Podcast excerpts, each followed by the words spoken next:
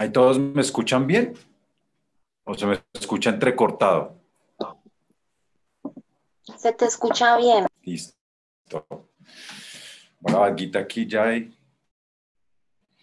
Om Jnanati Mirandasya Jnananjana Salakaya Chaksurun Militanjene Tasmai Sri Gurave Namaha Sri Chaitanya Manoistan Stapitan Jena Swajan Rupa Kamahyam Dadati Swapadam Tikam. Vandeham Sri Gurum Sri Yutapada Kamaram Sri Gurum Vaisnavancha Sri Rupan Sagrajatan Sahagana Ragunatam Vitan Tam Sajivan Sadvaitan Savadutan Parijana Sahitan Krishna Chaitanya Evam Sri Radha Krishna Padam Sahagana Lalita Sri Visakambitam Cha. He Krishna Karuna Sindhu Dina Bando Jagatpate Gopesa Gopika Kanta Radha Kanta Namostute Tapta Kanchana Gourangi Radhe Vrindavanesvari Brisavano Suti Devi Pranamami Hari Priye Vanchakalpa Tarubhyacha Kripa Sindhu Vyaevacha Patitanam Pavanevyo Vaisnavevyo Namo Namaha.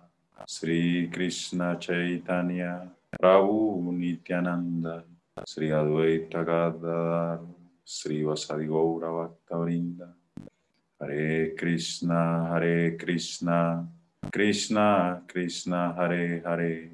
Hare Rama Hare Rama Rama Rama Hare Hare Brindayai Tulasi Devi Priyayai Kesevasacha Krishna Bhakti Pradevi Satyatyai Namo Namaha Sri Krishna Chaitanya Prabhu Nityananda Sri Advaita Gadadhar Sri Vasadi Bhakta Brindayai Tulasi Devi Priyayai Kesevasacha Krishna Bhakti Pradevi Satyatyai Namo Namaha Mukhan Karoti Vachalan Pangu Langajate Giri Yakripatanaham Bande Sri Guru Dinataranam Namam Vishnu Padaya Krishna Prestaya Bhutale Srimate Bhaktivedanta Swami Itinamine Namaste Swati Deve Gauravani Pracharine Nirvirsesa Sunyavadi Paskatya de Satarine Sila Prabhupada aquí ya hay aparición trascendental de su divina gracia Sila Prabhupada aquí ya hay Srimad Bhagavad Gita aquí ya hay. Gaura Premanandi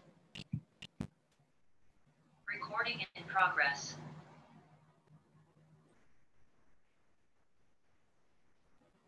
Entonces, bueno, muchas gracias por continuar en este estudio que estamos haciendo del Bhagavad Gita.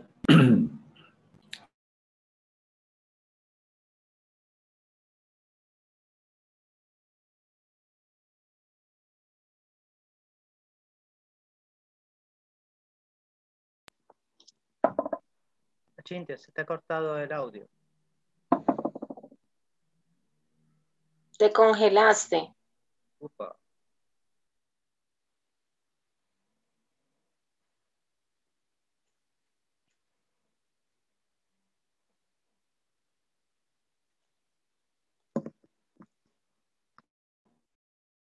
Regresé. Y ya. Gracias. Bueno, hoy me encuentro desde Bárcena. Entonces, siempre que uno está en otro lado, sufre estos percances de la tecnología. Pues después de un rumbo, ¿no? Una noche de- del festival del cumpleaños de Krishna, pues ya se imaginarán. Entonces les estaba hablando que, bueno, ya nos encontramos eh, eh, avanzando en el estudio del Bhagavad Gita, ya nos encontramos en el capítulo 9 que vamos a leer hoy, Vijnana Yoga en sánscrito. Eh, ah, no, mentira, este llama Raya Guhya Yoga. Raja, Raya, así como Rash, como rey, R-A-J-A, Rash Guhya, E-U-H-I-Y-A, Raya Guhya Yoga. Eh, Raya significa el conocimiento, eh, bueno, Rash, el conocimiento rey. Guhya, secreto. Entonces, si la Prabhupada tradujo este... mm, vamos a ver por acá.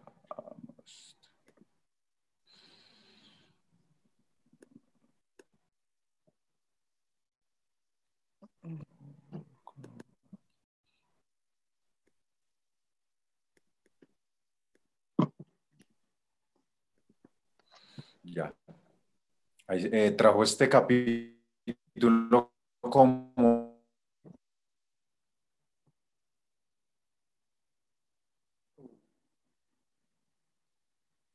Ahí se está viendo el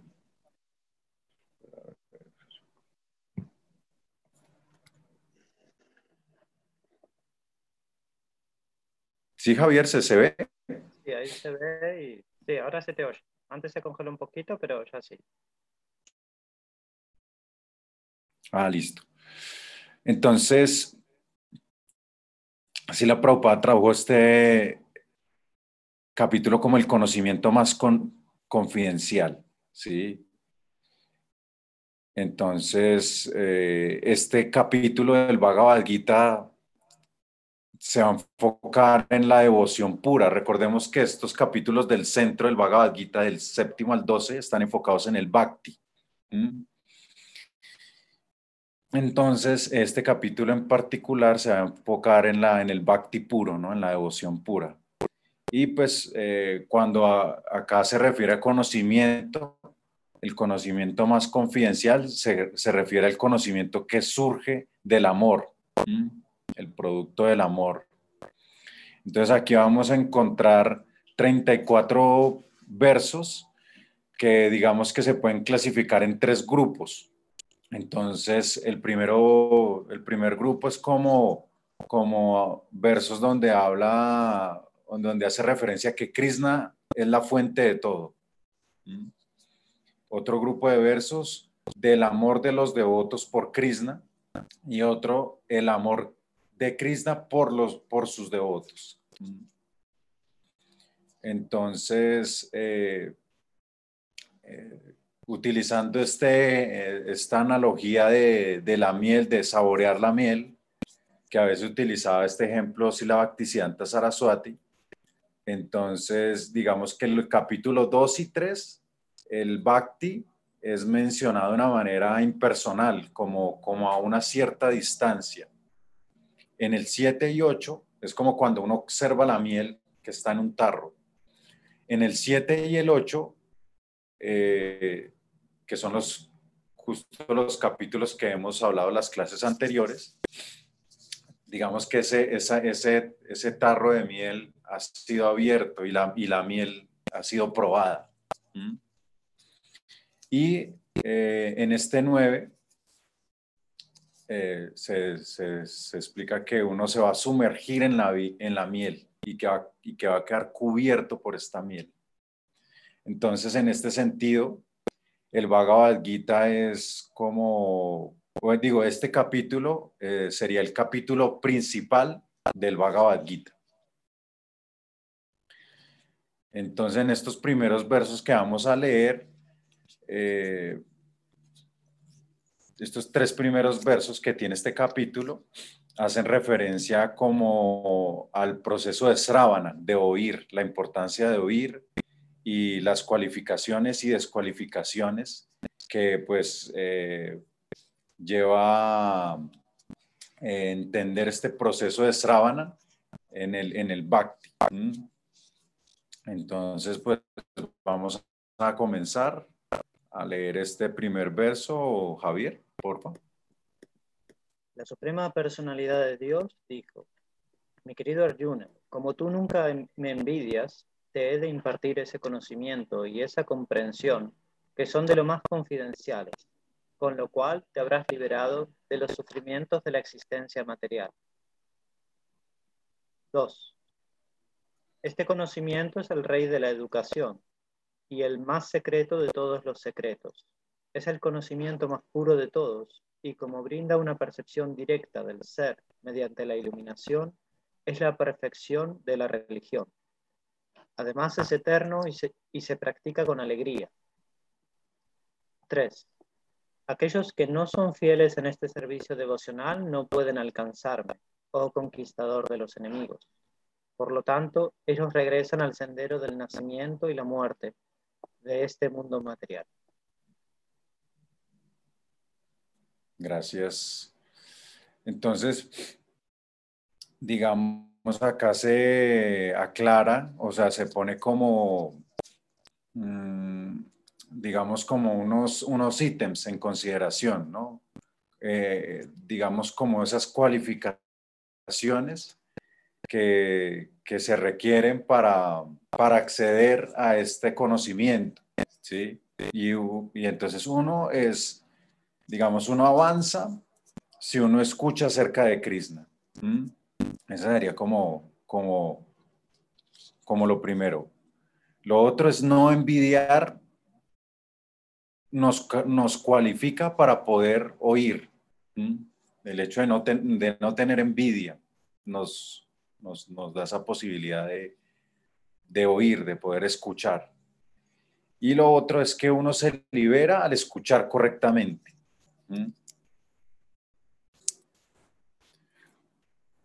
Entonces, cuando nosotros ah, tocamos este punto de la, de la envidia, digámoslo así, eh, digamos que el hecho de no tener envidia, pues hace que el, el- el orador, ¿cierto? El que, el que está tra- transmitiendo un mensaje, o sea, cuando hay una, un intercambio de conocimiento, entonces cuando el hecho de que no haya este, este tinte de envidia, hace que el orador, porque eso, eso se siente, ¿no? Siempre eso como que, como que está ahí.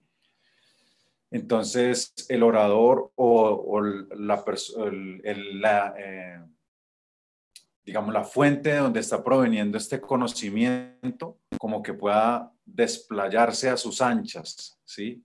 Y entregar lo más íntimo, lo más confidencial, ¿sí? Mm. Y esto, pues, en el campo trascendental, pues lo va a liberar a uno de las miserias materiales, ¿no? Entonces, digamos que en el verso, en este verso 1, que estamos hablando acá, ah, es- se, se abren unas paginitas siempre. Entonces acá, Guiana, Vigiana, ¿cierto? Acá hay dos palabras en este verso que, Guiana, Vigiana, ¿no? Guiana, pues nosotros en- entendemos Guiana como conocimiento y Vigiana, la realización, el conocimiento realizado, ¿sí? En este, en este contexto este verso, Vigiana, este Vigiana se refiere a, a Bhakti, se refiere al, al- al amor, a la devoción. ¿Mm? Mm.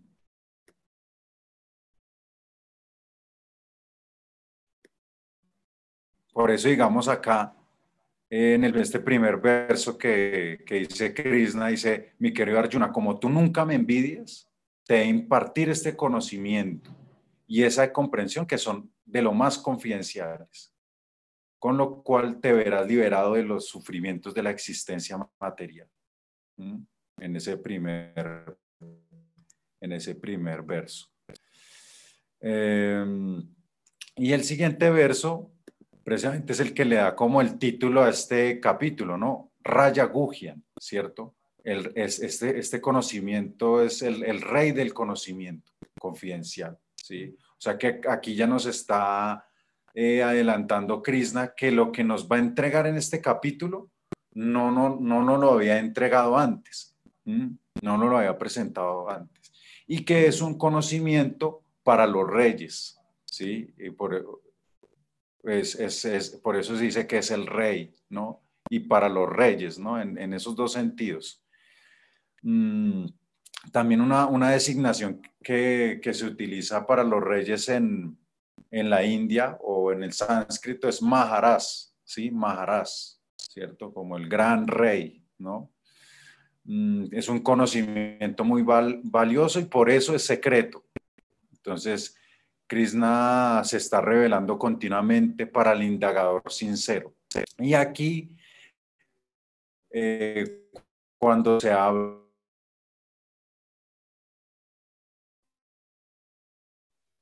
pues se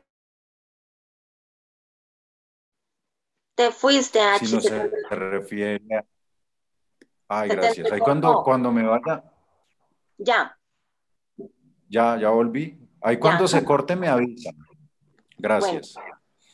Le, le, le, estaba diciendo que cuando aquí Krishna se refiere a Dharma, Dharmian, se refiere no a cualquier Dharma, sino se refiere al Prema Dharma, ¿sí? Como eh, el Dharma relacionado con el amor.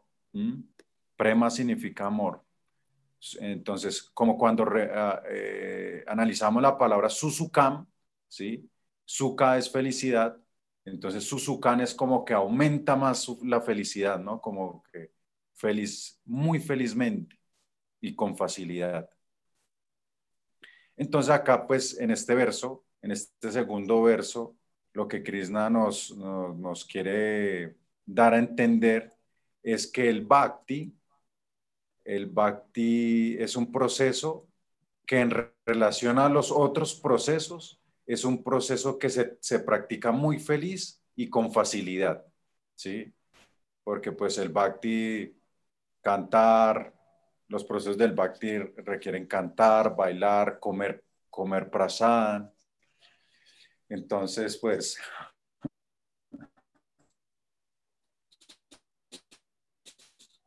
Y este tercer verso, el tercer verso del Bhagavad, de aquí del, de este capítulo, con, con, con, el cual Krishna está como eh, cerrando esta introducción de lo que entregar aquí.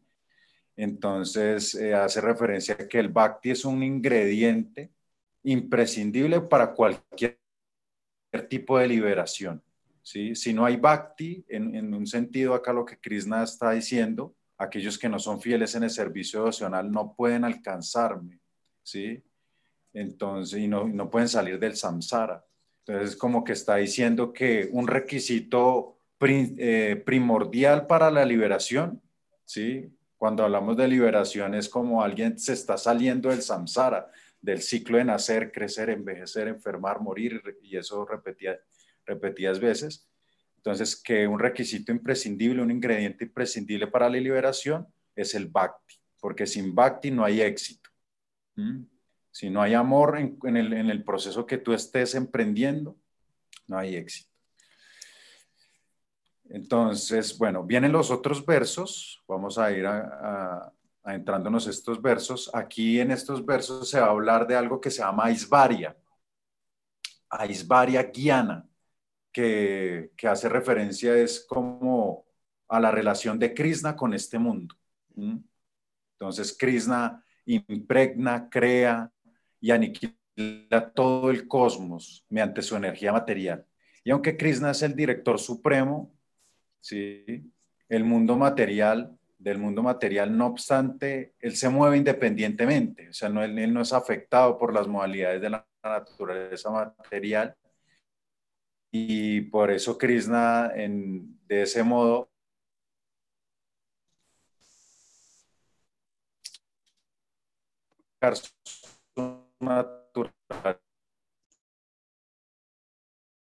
es una vía que, que se conoce como Achintya Veda Veda Tatua, ¿no? Como que el Señor Supremo es igual y diferente con todas sus energías. Entonces vamos a leer este verso 4, eh, Ana María. Porfa. 4. Yo, en mi forma no manifestada, me encuentro omnipresente en todo este universo. Todos los seres están en mí, pero yo no estoy en ellos. Gracias. Entonces, eh, el, aspecto Aisvaria, ¿sí? De hecho, Aisvaria viene de esta palabra que es Isvara, ¿no? ¿Sí? Y Isvara hace referencia, en los Yoga Sutras se utiliza este, ¿sí? Entonces, eh, Isvara o Aisvaria hace referencia a este aspecto del Supremo como controlador. Y es el trasfondo de Maduria. Maduria eh, es el aspecto o la relación conyugal o íntima más profunda que uno tiene con la divinidad. Maduria es esa relación que tienen las gopis de Krishna o, y entre ellas Srimati Radhika, ¿no? Mm. Entonces, eh, digamos que eh, en el Bhakti pasa algo muy curioso, que primero se nos enseña que Krishna es Dios, ¿sí? Pero después se nos enseña que Krishna no es Dios. Para entrar un poquito más en la relación, en, en la, en la profundidad de, de la relación, ¿no? Porque dentro de las relaciones o las razas, lo que se llaman los razas con el Supremo, encontramos un primer raza que hemos hablado que es Santa Raza, ¿cierto? Entonces, en esa de Santa Raza es una relación neutral con el Supremo, o sea, como que yo concibo quién es el Supremo. Entonces, si yo sé quién es el Supremo, pues yo tengo una relación reverencial, sí, una relación como con cierta distancia, ¿no? Porque yo sé que la, Él es el Supremo. Pero después, no, no, si queremos profundizar más en, en, en, otras, en otras relaciones como Dacia, como Sakya, amistad, eh, una relación paternal, maternal o una relación conyugal con el Supremo, pues debemos olvidarnos que, que Krishna es Dios. Y eso es lo que precisamente le sucede a los habitantes de Brindavan. ¿m? Los habitantes de Brindavan eh, no conciben a Krishna como, como Dios, por eso es la confusión de Brahma, ¿no? Brahma lo ve que, que, que, Krishna está jugando normal como un niño, es un pastorcillo. Calvazos que se deja eh, montar encima, ¿no? Entonces eso lo confunde y por eso se lleva a sus amigos y bueno, el pasatiempo que vimos al principio, que es muy, muy significativo en ese sentido, ¿no? Como mostrando que, que más allá de ese aspecto, aspecto Aisvaria, Aisvaria del Supremo, hay otro aspecto más, más profundo e íntimo. Entonces, en, aquí, en este verso, se está como haciendo referencia. Yo en mi forma no manifiesta, no manifiesto, es como aviacta, ¿sí? Me encuentro omnipresente en todo, el- en todo el universo. Y, y entonces acá dice algo como que eh, a- al parecer es como contradictorio, ¿no? Todos los seres están en mí, pero yo no estoy en ellos. ¿Mm? O sea, todos los seres descansan en mí, pero, pero Él no se encuentra en cada uno de ellos. Entonces, el aspecto de omnipresencia del, del, del, del Ser Supremo. Entonces, Él va a seguir explicando, pues, esta, digamos, esta característica de aisbárica del, Señor Supremo. Entonces, le damos el 5, Andrea Suárez, por favor. Ahí puedes activar el audio. Ya. Y sin embargo, todo lo creado no descansa en mí. He ahí mi opulencia mística. Aunque yo soy el que mantiene a todas las entidades vivientes y aunque estoy en todas partes, yo no soy parte de esta manifestación cósmica, pues mi ser es la fuente en sí de la creación. Entonces acá pues Krishna está hablando de, eh, precisamente acá está, encontramos esta palabra en el, en el sánscrito, mm, que es eh, yoga aisvaram. ¿Mm? Entonces acá si la Prabhupada lo traduce como poder místico inconcebible. ¿Mm? Por eso digamos que esta parte aisbárica del Supremo, ¿sí? Eh, digamos, está haciendo referencia a, cómo el Señor Supremo digamos, es la fuente de todo. ¿m? Y eso es algo como inconcebible. Entonces, eh, Krishna, Krishna o el Ser Supremo vuelve posible lo imposible y también vuelve imposible lo que es posible. ¿no? Puede hacer lo que quiera en su carácter divino y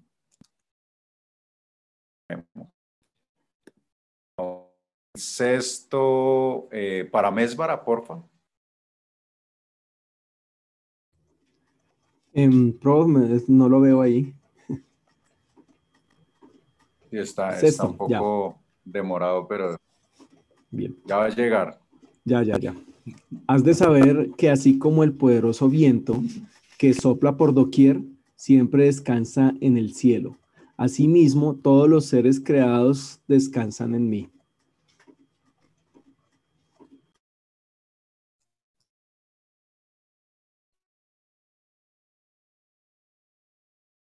Es un poco como en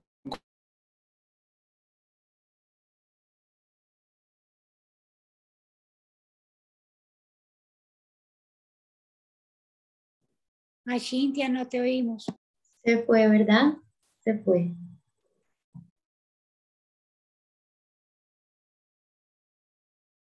A ver, ya regresé. Sí, ¿Ya ya. Sí, Ya. ya. Ah, ya. Gracias, gracias. Bueno, entonces eh, aquí estaba diciendo que este verso 6, eh, digamos que está haciendo como un contraste con lo que se dice en el verso 5. ¿m? Y, y nosotros nos hemos encontrado en el Bhagavad Gita con, con cosas donde Krishna dice yo soy esto y en otras dice yo soy lo co- contra- eh, totalmente lo contrario, ¿sí? Entonces uno dice, uy, hay, aquí hay como una contradicción, ¿no? ¿Cómo así que es esto y es aquello? Pero entonces aquí los maestros nos ilustran en que eh, eh, cuando Krishna o cuando en las escrituras hay esa- esas aparentes contradicciones, digamos, hace referencia de que es esto y es aquello, o sea, son las dos y es más. Solamente hay que saber cómo, cómo en qué aspectos cuadra para aquello y cuadra para aquí. Entonces, eh, aquí la analogía del viento se puede comparar con el alma que aunque tiene su libre albedrío, también puede hacer lo que quiera, pero también tiene sus límites, ¿sí? Entonces, de cierta manera, nosotros tenemos un libre albedrío como almas, pero no es un libre albedrío tan, digamos, como que también hay, también hay unos, unas fronteras en ese libre albedrío, ¿sí?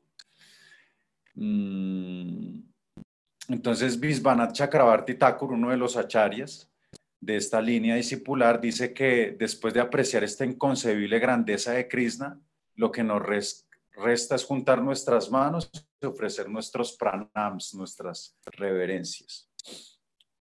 Vamos a leer el siguiente, Andrea Carmona, el 8. Eh, oh hijo de Kunti, al final del milenio, todas las manifestaciones materiales entran en mi naturaleza y al comienzo de otro milenio, mediante mi potencia, yo las creo de nuevo. Eh, faltaba el 7H. Ah, sí, gracias. Entonces, eh, bueno, también esto, esto va en relación a lo que me preguntabas, Javier, ¿no? Sí, con respecto como a la, a la vida de Brahma, ¿sí? Y eso también eh, encontrábamos dos versos en el,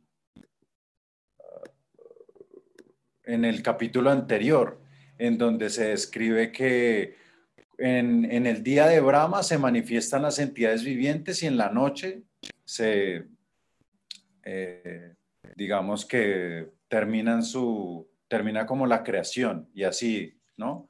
Entonces eso también sucede, también hay un cambio eh, cuando no solamente en cada día y cada noche de Brahma, sino también cuando termina la vida de, de, Brahma. ¿m? Y eso es lo que se está explicando acá, ¿no? Que todas las manifestaciones materiales entran en mi naturaleza y al comienzo de otro milenio, mediante mi potencia, yo las creo de nuevo. Y eso se refiere pues al, al final de la vida de Brahma. ¿m? Ahora sí le damos el 8, Paola.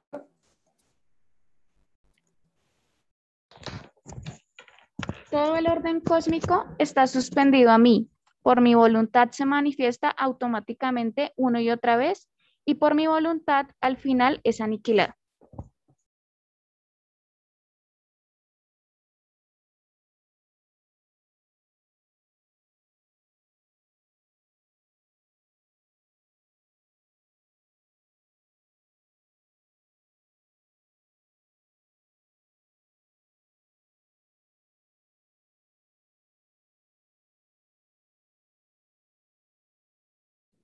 Bueno, creo que ahora sí se fue.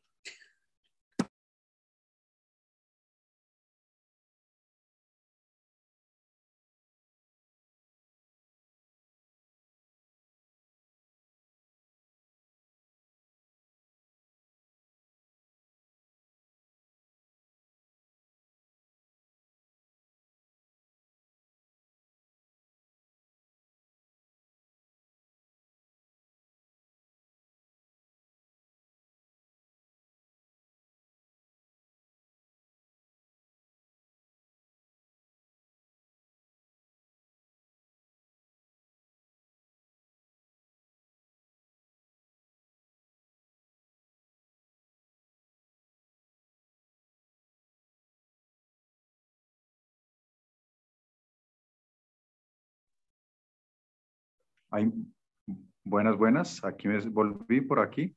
Sí, Achi, ya. Ah, ya. Esta reunión está siendo grabada. Acá tengo mi, mi plan B.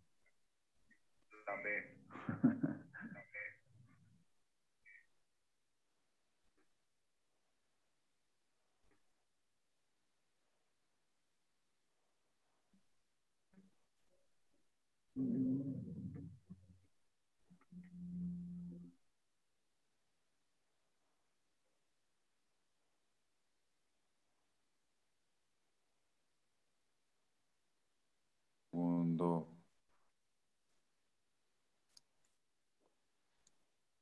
Entonces quedamos en este. ¿Ahí me escuchan? Sí, Perdón. Ah, ya. Entonces Paola leyó el, el 8, ¿cierto? sí. Sí, señor. Gracias.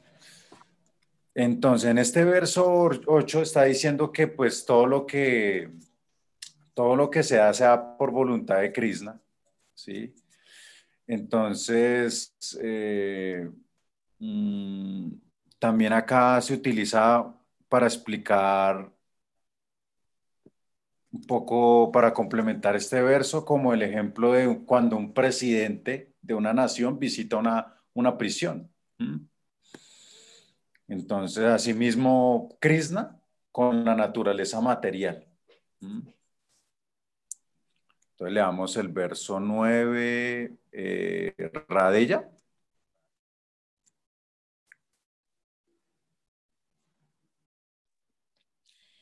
Oh, Danayaya, todo este trabajo no puede atarme. Yo siempre estoy desapegado, situado como si fuera neutral. ¿m? Entonces acá pues sigue hablando de su posición más allá de este mundo. Verso 10, eh, Javier. Esta naturaleza material, que es una de mis energías, funciona bajo mi dirección, oh hijo de Kunti, y produce a todos los seres móviles e inmóviles. Por orden suya, esta manifestación es creada y aniquilada una y otra vez. Ujú. Entonces aquí hay una palabra en sánscrito que es Maya, Maya Diaxena. Maya Diaxena. Entonces Maya por mí a Diaxena mediante la superintendencia. ¿sí? Entonces, aquí está diciendo que todo está supervisado por mí desde arriba. Entonces, en e- con este verso, pues Krishna termina de... Poco molesto esos virus. Entonces dice, aquí Krishna termina de, de hablar de, esta, de su posición, de su potencia extraordinaria. Eh, Sambanda eh, eh, hace referencia como al conocimiento de la posición de Krishna, de este mundo y la relación entre ambos. Entonces ac- acá a estas alturas Arjuna se sorprende y se indaga por qué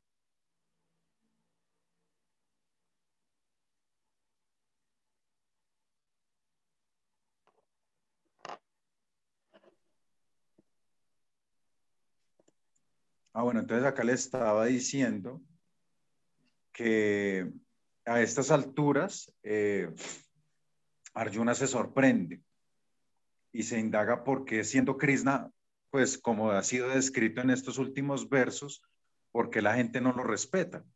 Es como la pregunta que, que viene Arjuna después de escuchar estos versos donde se habla de, pues, de esta magnificencia de que tiene el, el, el señor Krishna. Entonces acá viene un grupo de versos eh, en donde pues eh, Krishna como va a ahondar en la, en la respuesta a esta pregunta. Es un grupo de versos que, digamos, mmm, va a explicar cómo los, los necios ¿sí? son, son negligentes con el bhakti, ¿sí? y los divinos no. ¿Mm? También dentro de este grupo de versos se va a hablar de los Mahatmas. ¿sí? Mahatmas eh, traduce como grandes almas, que saben que Krishna posee una forma trascendental y se refugian en él. En él.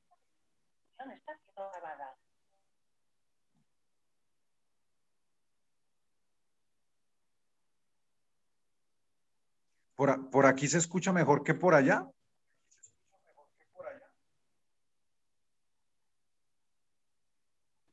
Sí, señor, yo creo que se te escucha mejor.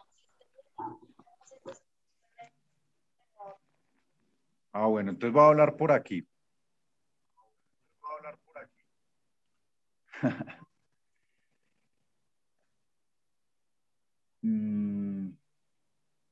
entonces, ¿qué le estaba diciendo? Ah, sí. Entonces aquí en este grupo de versos, Krishna va a hablar como de dos tipos de personas, o sea, las personas que son como los necios y, y digamos los mahatmas, que, son estas personas que se refugian en Krishna con mucha fe, lo adoran.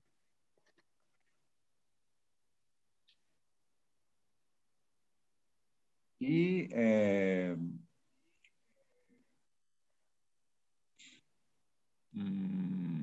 también va a explicar que de cierta manera otros tipos de personas que no se refugian en Krishna y que tienen otro tipo de procesos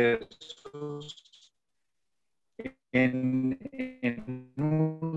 últimas también lo están adorando a él indirectamente.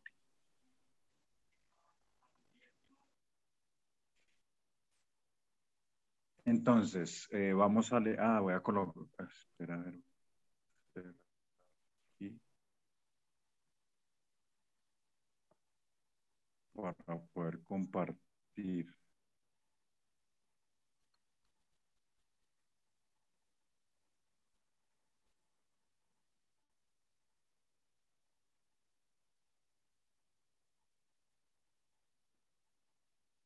Espérame un segundito.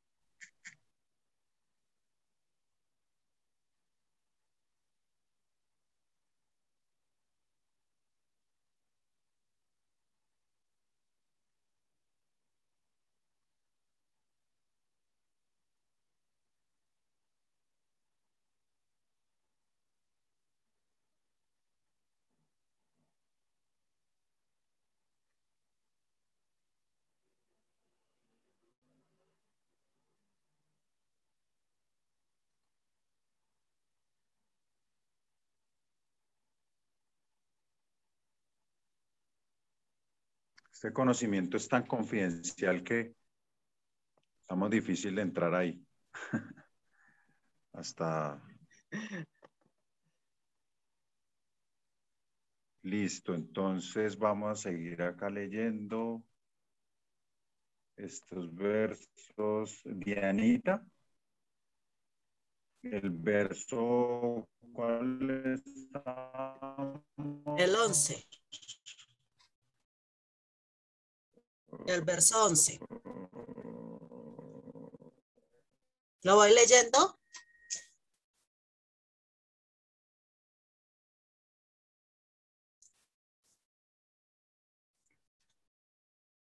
El 11, sí. Bueno, verso 11. Los necios se burlan de mí cuando desciendo con forma humana. Sí, por favor. Los necios se burlan de mí cuando desciendo con forma humana. Ellos no conocen mi naturaleza trascendental como Señor Supremo de todo lo que existe.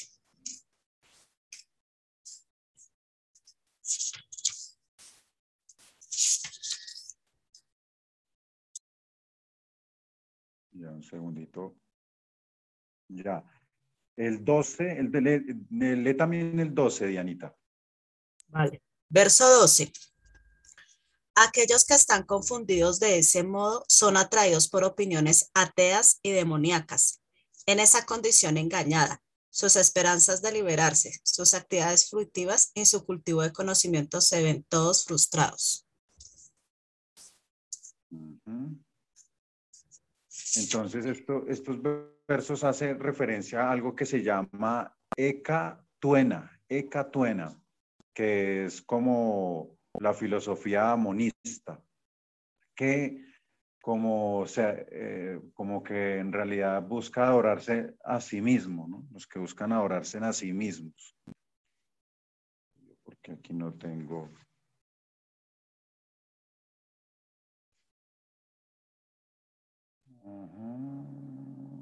Leamos el, el 13.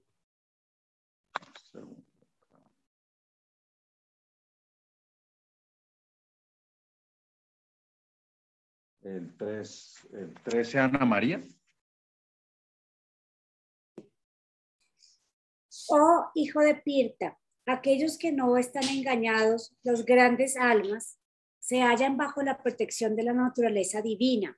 Ellos están plenamente dedicados al servicio devocional porque saben que yo soy la suprema personalidad de Dios, original e inagotable. Entonces, bueno, acá cuando Krishna dice los necios se burlan de mí cuando desciendo con forma humana, entonces es, algo que nos, eh, nos sorprende de cierta manera, ¿no? Como concebir como a Krishna, la suprema personalidad de Dios, como, como un pastor. Y por eso acá siempre se cita Mambi Mohan Lila, ¿sí? que es el, pas- el pasatiempo de la ilusión de Brahma, ¿sí? que hasta el mismo creador ¿sí? del universo, pues eh, le, le costó reconocer a Krishna ¿no? como la fuente de todo. ¿sí? Mm, Entonces es como siendo alguien, siendo este ser tan grande, eh, como, como Dios, como la suprema personalidad de Dios, la fuente de todo, ¿por qué Él tiene que mostrar una forma humana? ¿Sí? Y no, no más bien una forma sobrehumana. ¿Sí? Es la pregunta que de pronto puede surgir en uno. ¿Mm? Y pues la respuesta que dan es que esta forma corresponde al amor de los devotos por Krishna. ¿sí? O sea, la forma que manifiesta Krishna es, es una forma que en realidad es manifestada, digámoslo así, aunque Él es la fuente de todo, pero por decirlo de alguna manera, Él se manifiesta de esa forma, es porque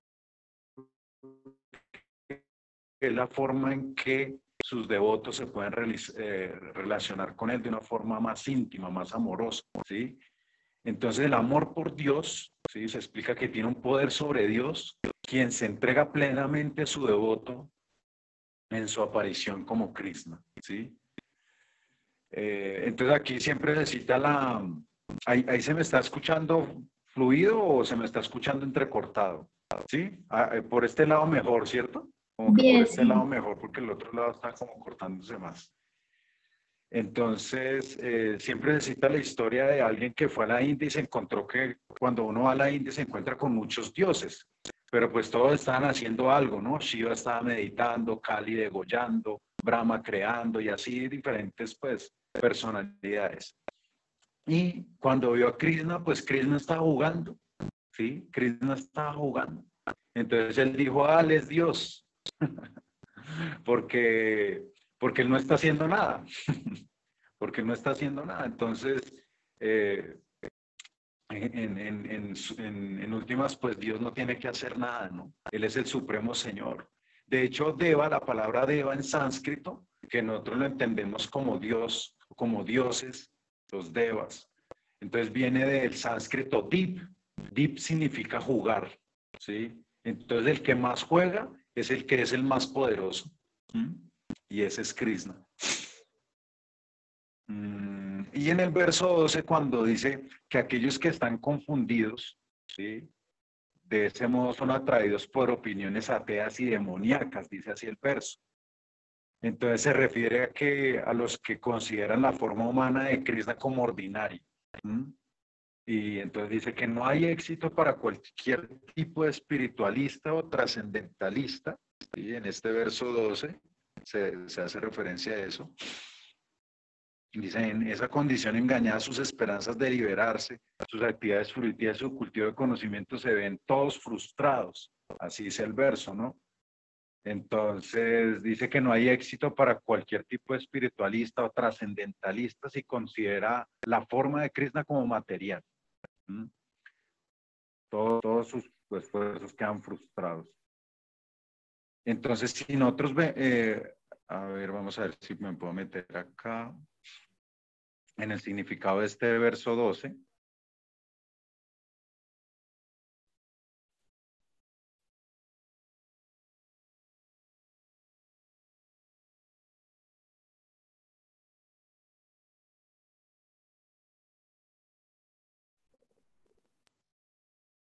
Ya. Eh, Andrea, Andrea Suárez, ¿puedes leer aquí esta parte del, significado del verso? No sé si ya se vio, en donde comienza desde, es una gran ofensa. Este es el significado de la Prabhupada.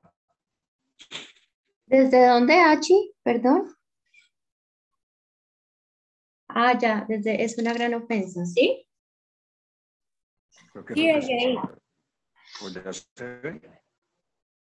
Es una gran ofensa, pues, considerar que Krishna, la suprema personalidad de Dios, dice, es es un una gran ordinario". ofensa. Ajá, Sí. vale. Es una gran ofensa, pues, considerar que Krishna, la suprema personalidad de Dios, es un hom- un hombre ordinario. Aquellos que así lo hacen están sin duda engañados porque no pueden entender la forma eterna de Krishna. El Brihad Vishnu Sri- Srimati afirma claramente, aquel que considera que el cuerpo de Krishna es material debe ser echado de todos los rituales y actividades del Sruti y del Niti. Y, por, y si por casualidad uno le ve la cara a esa persona, se debe bañar de inmediato en el Ganges para librarse de la infección. La gente se burla de Krishna porque envidia la suprema personalidad de Dios. Su destino es ciertamente el de tener que aparecer nacimiento tras nacimiento en las especies de vida ateas y demoníacas. Su verdadero conocimiento permanecerá cubierto por la ilusión perpetuamente y poco a poco ellos irán retrocediendo hacia la región más oscura de la creación.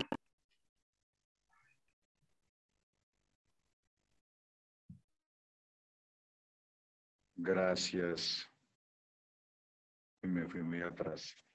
Entonces, pesado, ¿no? Pesado lo que dice ahí, ¿no? y, y es algo que es muy, que puede ser algo muy común, ¿cierto? Que nosotros consideremos a Krishna como una per- persona ordinaria, ¿sí?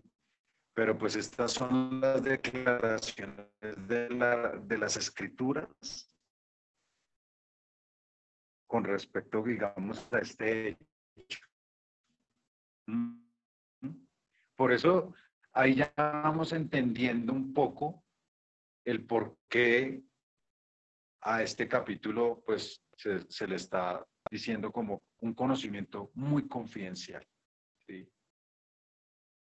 Entonces, bueno, ya leímos el verso 13. Entonces, en este verso 13, eh, por tercera y última vez, eh, Krishna utiliza el término Mahatma para referirse a sus devotos puros. Eh, ellos, eh, los devotos puros o los, o los Mahatmas son las que toman refugio, como que toman refugio en la naturaleza, en la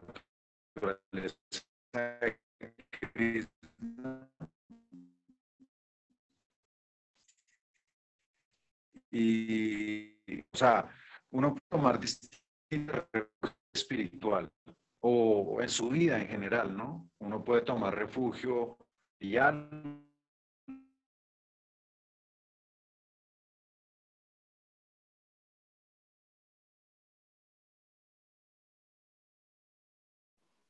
No, Achi, se, te fuiste, se te escucha muy entrecortado, Achi. duras raya, que significa falso refugio. Y eso te vuelve más alma, ¿no? Como un alma poco evolucionada. Eh, contraste. Bueno, vamos a encontrar en el- Achi, no te escuchamos nada de lo anterior. Es más, no estás.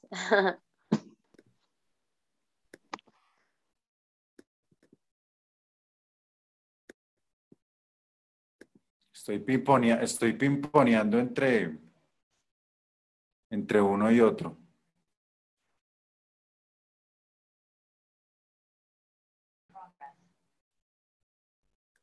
Verso 14, porfa. eh,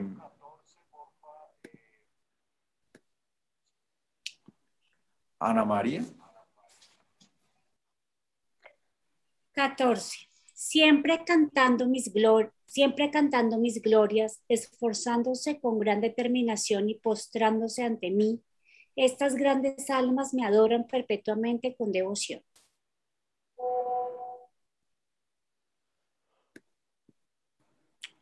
Eh, ah, estoy por acá, ¿cierto? Entonces acá se escribe el Mahatma. Entonces, ¿de, qué manera, de qué manera adora, se adora a Krishna? Dice Sa- Satatan Kirtana, Kirtayantomam, ¿no? En sánscrito, siempre cantando mis glorias. Entonces, porque el, el canto va a revelar todo, Nama, Rupa, Guna y Lila, ¿sí? Nama, nombre, Rupa, forma, Guna, cualidad, Lila, pasatiempo o actividad trascendental o acción trascendental. Ac- Aceptando votos que me ayudan en la vida espiritual con gran determinación y esfuerzo por mantenerlos. Un devoto es alguien que acepta votos, ¿sí? Y ofreciendo namaskar, ofreciendo reverencias, ¿sí? De hecho, cuando nosotros, es- eh, no sé si ustedes han visto, escuchado los mantras, ¿cierto? Que es Namo Namaha, ¿cierto?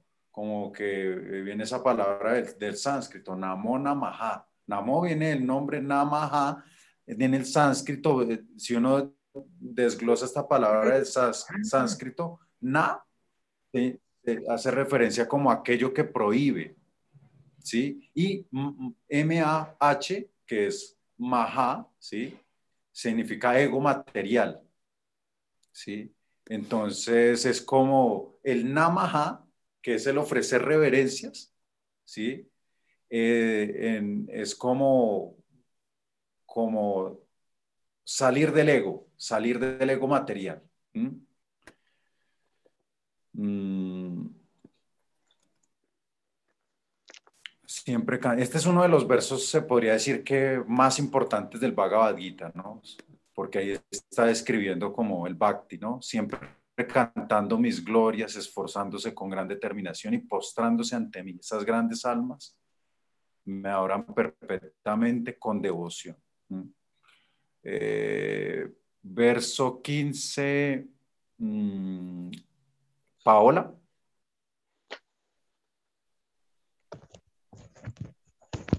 Otros que hacen sacrificio mediante el cultivo de conocimiento adoran al Señor Supremo como aquel que no tiene igual, como aquel que se ha diversificado en muchos y como la forma universal. Gracias. Entonces acá está describiendo otros, otros tres tipos que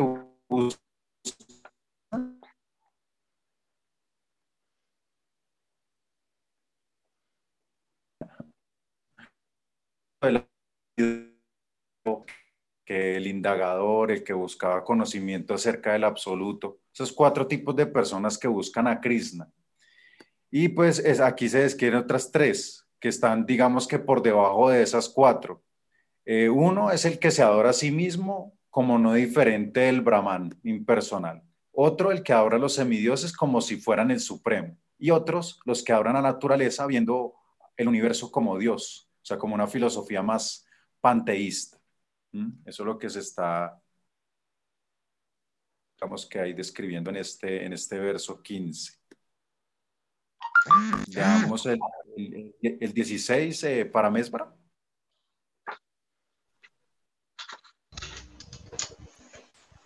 Más yo soy el ritual, el sacrificio, la ofrenda a los antepasados, la hierba medicinal y el encanto trascendental. Yo soy la mantequilla, el fuego y la ofrenda. Entonces acá, mmm, cómo él se encuentra, acá se, se explica cómo él se encuentra representado universalmente, más que todo pues haciendo referencia a este tercer grupo de los que adoran a la naturaleza y al universo como Dios, Dios mismo. Mm, verso 17, Radella.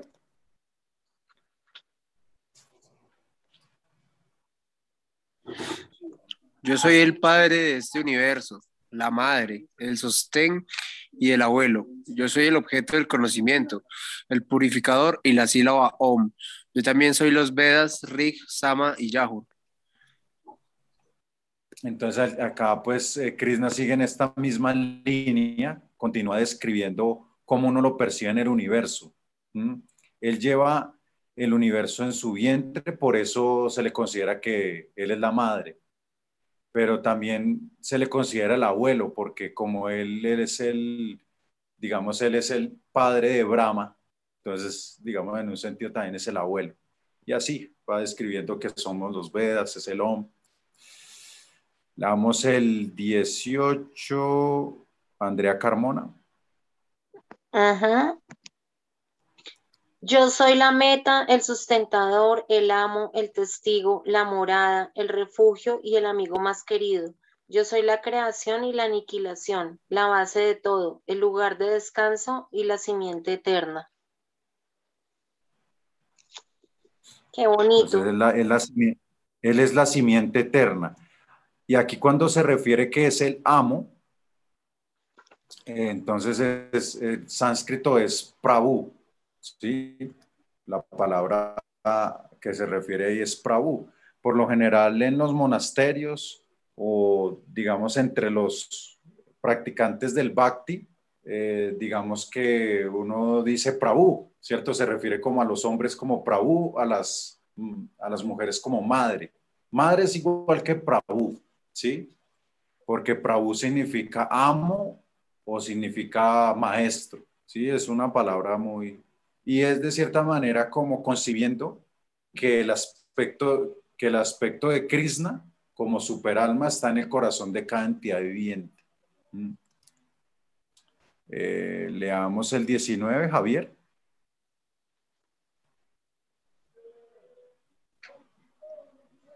Oh Arjuna, Yo doy calor y retengo o envío la lluvia. Yo soy la inmortalidad y también soy la personificación de la muerte. Tanto el espíritu como la materia están en mí.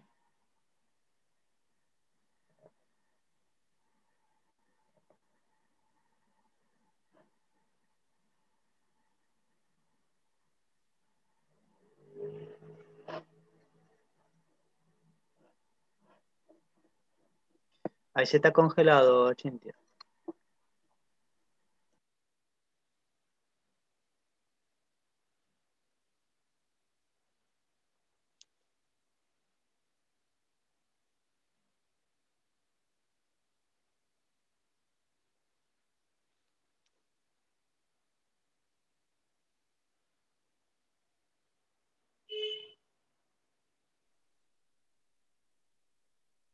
Vuelvo por aquí. ¿Hasta dónde se me escuchó? Estoy pimponeando en esto. Hasta nada. Estábamos escuchando a Javier.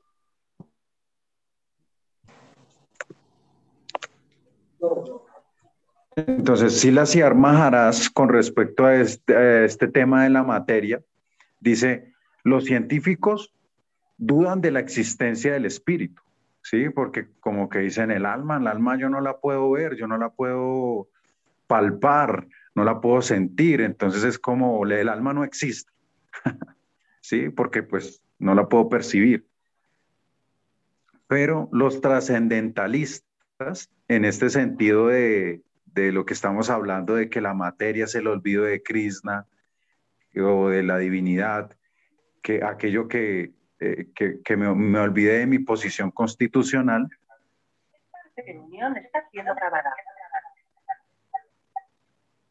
Entonces él se refiere, él se refiere como o nosotros dudamos de la existencia de la materia. Sí, o sea, los científicos dudan de, las, de la existencia del espíritu pero los trascendentalistas dudan de la existencia de la materia, porque en últimas nos damos cuenta de que la materia también es una energía del Supremo. ¿Mm? Y, que, y que si lo material utilizado para, para lo espiritual se vuelve espiritual. ¿Mm? Eh, vamos a leer estos dos versos. Aquí volví otra vez el 20 y el 21, ¿cierto? Vamos ahí, ¿no? 20 y 21, Ana, María. 20.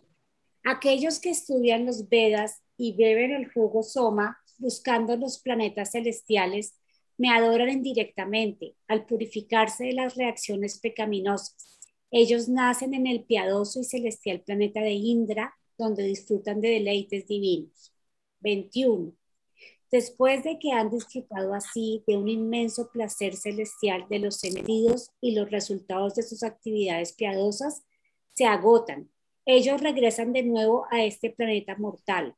Así pues, aquellos que buscan el disfrute de los sentidos adhiriéndose para ello a los principios de los tres Vedas, consiguen únicamente el reiterado ciclo del nacimiento y la muerte. Mm. Entonces acá habla de la adoración a, los semidioses y su resultado. ¿sí?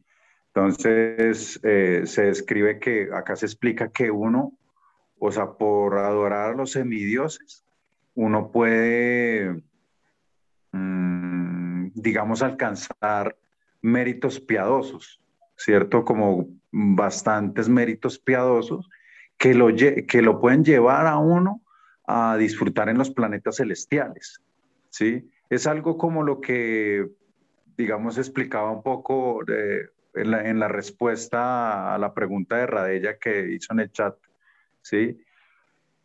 Y, pero de cierta manera, uno puede elevarse a planetas celestiales, a planetas elevados, pero cuando termine ese mérito que uno alcanzó, que es un mérito material en últimas, pues uno tiene que regresar a la Tierra para, para, eh, digamos que retorno otra vez a la tierra Y ahí, pues, eh, digamos que se explica que eh, este planeta en donde nosotros estamos, que es un planeta intermedio, pues es el sitio ideal para, para salir de, de este plano material.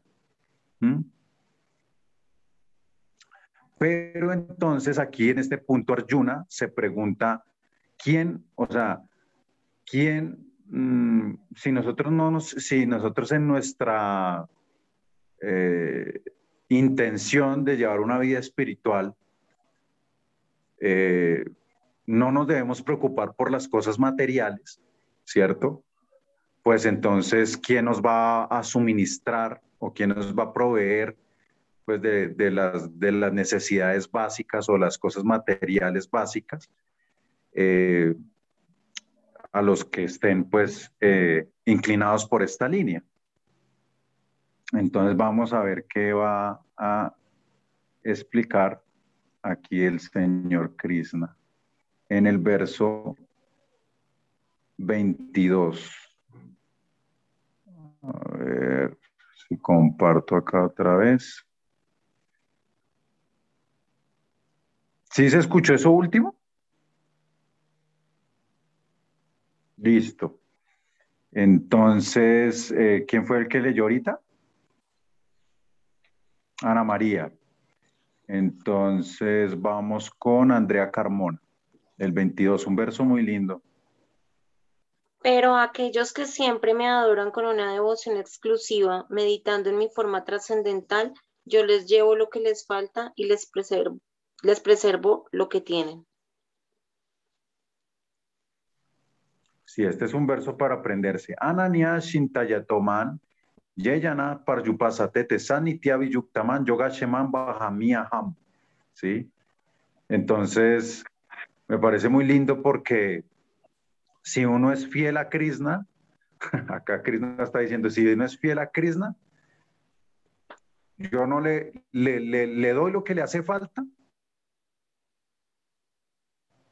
y le preservo lo que tiene. No, Krishna no me va a quitar nada, ¿sí? Pero le voy a dar lo que le hace falta. Javier tenía una pregunta, ¿o tiene una pregunta?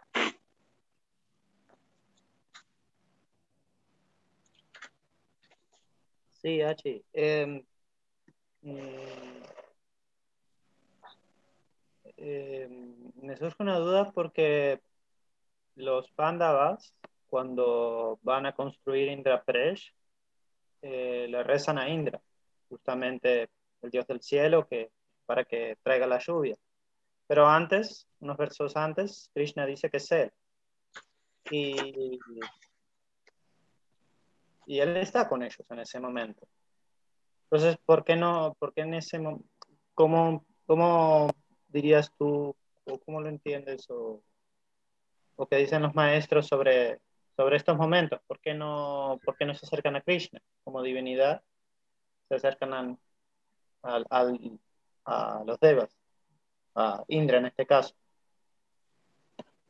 Claro. Digamos que cuando suceden estas cosas y, y estamos hablando de, de, de, situaciones donde Krishna está presente, ¿no?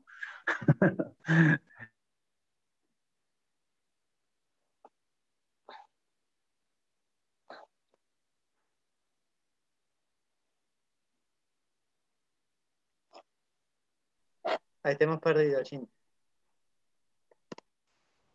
¿Sí se me está escuchando? Ahora sí. Ah, ya. Que, que lo, lo, lo, que estaba diciendo era que eh, si nosotros nos ponemos a fijar en estas situaciones donde Krishna está presente, ¿cierto? En historias donde Krishna está presente en, en sus actividades y relacionándose con, con sus amigos, con sus eh, familiares, pues volvemos al mismo punto de Yoga Maya y Mahamaya, ¿cierto? Mahamaya es la ilusión, ¿no? Eh, digamos en la que nosotros nos encontramos en este mundo, la Matrix, que yo que pongo ese ejemplo, ¿no? Y Yoga Maya es la ilusión que, que me permite, que, que no me permite, digamos, reconocer a Krishna como la suprema personalidad de Dios, pero que me permite relacionarme más profundamente con él. Entonces, cuando, claro, lo que tú preguntas es, ¿por qué no se lo pidieron a Krishna si Krishna lo hubiera podido hacer? ¿cierto? Krishna hubiera podido hacer todo en vez de ir a adorar a los, a los semidioses. ¿Y por qué Krishna permitió estando con ellos eh, hacer esto? ¿Cierto? Más o menos por ahí va la, la cuestión. Entonces, así sucede muchas veces, precisamente porque él sí manifestara ese, ese, ese, ese poder, ¿cierto? A, a ellos, como que lo pillarían, como que ellos saldrían de esa yogamaya, ¿cierto? Porque como que dirían, uy, ay, no, es que ustedes, entonces ya como que, mm, no sé si me, si me haga entender, o sea, como que ya no, no lo consideraría igual, ¿cierto? Mi relación con, con, él ya no lo consideraría igual. Entonces, él, él actúa, pero por detrás, por debajo, ¿cierto? Él, como, él incluso a veces, y eso lo vemos mucho en la serie Krishna, ¿cierto? Como que Krishna se deja humillar, Krishna se deja tratar mal, Krishna queda como un mentiroso, como un debilucho, ¿sí? Y él cuando mata a los demonios, bueno, en la serie, en la serie por lo general, él cuando mata a los demonios los mata como por, por de, detrás de cámaras, o sea, que ellos mismos no se den cuenta, ¿sí? Precisamente para que sigan en sus relaciones amorosas y para que se desarrolle un pasatiempo, ¿sí? Porque de cierta manera, pues, eh, el mismo Bhagavad ¿cierto? El mismo Bhagavad o sea, Krishna en su afecto por los pándavas, él, él pudo impedir que, que, hubiese un exilio a los pándavas. Trece años de sufrimiento de sus queridos pándavas, ¿cierto? Pero él permitió todo eso. ¿Por qué? Pues precisamente por nosotros, porque de cierta manera si no hubiera ocurrido ese exilio, no hubiera ocurrido la guerra de Kuruchetra y tampoco se hubiera podido eh, no hubiera podido existir esta conversación entre Krishna y Arjuna. Entonces, todo tiene un, pro, un propósito. O sea, ahí sí como, como dicen, Krishna, Krishna sabe por qué hace sus cosas, pero es muy difícil de entender. O sea, en las situaciones eh, particulares, y no solo en esta que tú citas, sino en otras, pues es muy difícil de entender, pero ¿por qué, por qué Krishna está haciendo eso si él con un chasquido de los dedos lo podría lograr? Él podría lograr tantas cosas. Y así en mismo nuestras vidas, nosotros nuestras vidas no a no entendemos, nosotros, ay, oramos, ¿cierto? Y uno oramos y, pero ¿por qué estas cosas me salen así? ¿Por qué me salen así? Entonces ahí, de cierta manera, con este entendimiento uno debería decir, eso debe ser por algo. Algo yo tengo que aprender, algo yo tengo que vivir, algo yo tengo, porque ese proceso de aprendizaje es una capacitación para nuestro ser, para volvernos más fuertes o para volvernos más tolerantes, más comprensivos, ¿no? Surgen situaciones en la vida en que eh, difíciles y uno actúa de una forma y, años después uno dice, uy, yo no, no debía actuar así, ¿cierto? Entonces, estamos en un proceso de aprendizaje y, y, y Krishna está detrás de todo eso. Obviamente, él está más detrás cuando uno directamente pues está ahí, ¿no? Como, como dirigiéndosele a él. Y, y, a veces lo que uno pide es como ese entendimiento de las situaciones, ¿no? Como, oiga, por Krishna, ¿usted por qué está haciendo eso? Usted está detrás de todo, pero usted por, ayúdeme a entender o por qué, o por qué, o por qué no, o por qué no necesito, o por qué es necesario que yo no entienda en este momento. Entonces, de cierta manera, este capítulo nos está abriendo muchas puertas, al menos a nivel teórico, en donde nos está diciendo, ah, para entender, debo aprender a escuchar, ¿cierto? Debo aprender a, eh, a, quitar como ciertos sentimientos oscuros que están en mí, que me impiden que, que ese conocimiento confidencial llegue, llegue a mí. Más o menos lo que puedo decir, Javi. Muchas gracias. Listo. Entonces, bueno, entonces, digamos, este verso muy bonito porque acá Krishna nos está diciendo, no, usted no se puede, usted no, no, no, usted esté tranquilo, ¿cierto? Usted tranquilo, usted lo que, lo que usted tiene, usted lo va a seguir teniendo, tranquilo. a la final, pues Krishna es el dueño de todo, pero, pero, pero, claro, como, como en nuestro fuero interno a veces nos creemos los propietarios de cositas. Entonces dicen, no, tranquilo, usted eh, yo, le, yo le preservo lo que usted tiene, Y por lo general estamos en este mundo en donde nosotros, como un maestro decía una vez, decía, lo que tú no das lo pierdes. Una frase fuerte, ¿no? Lo que tú no das lo pierdes. Porque nosotros sufrimos, una de las razones por las cuales nosotros sufrimos es porque nos creemos los propietarios de las cosas, ¿sí? Entonces, eh, y nos damos cuenta que muchas cosas a veces se nos van, ¿cierto? Cosas materiales se nos van. Entonces, incluso la muerte, la muerte es un punto en donde decimos, ya perdí todo, ¿no? Todo lo que yo acumulé en la vida, lo perdí, ¿cierto? Lo material, a mí no me van a echar mis riquezas al ataúd o, o cosas así, ¿no? Entonces él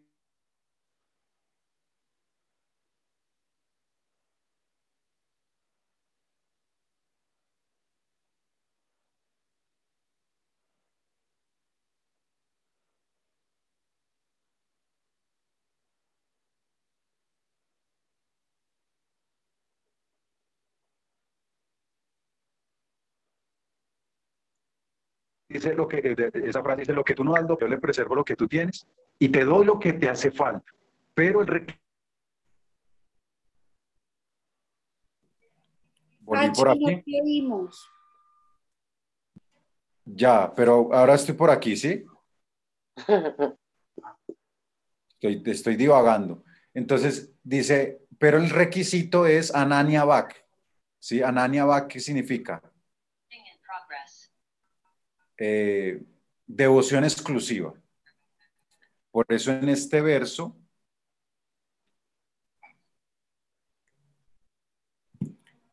eh, ahí, se está escuchando? ¿Sí? En este verso ahí dice, eh,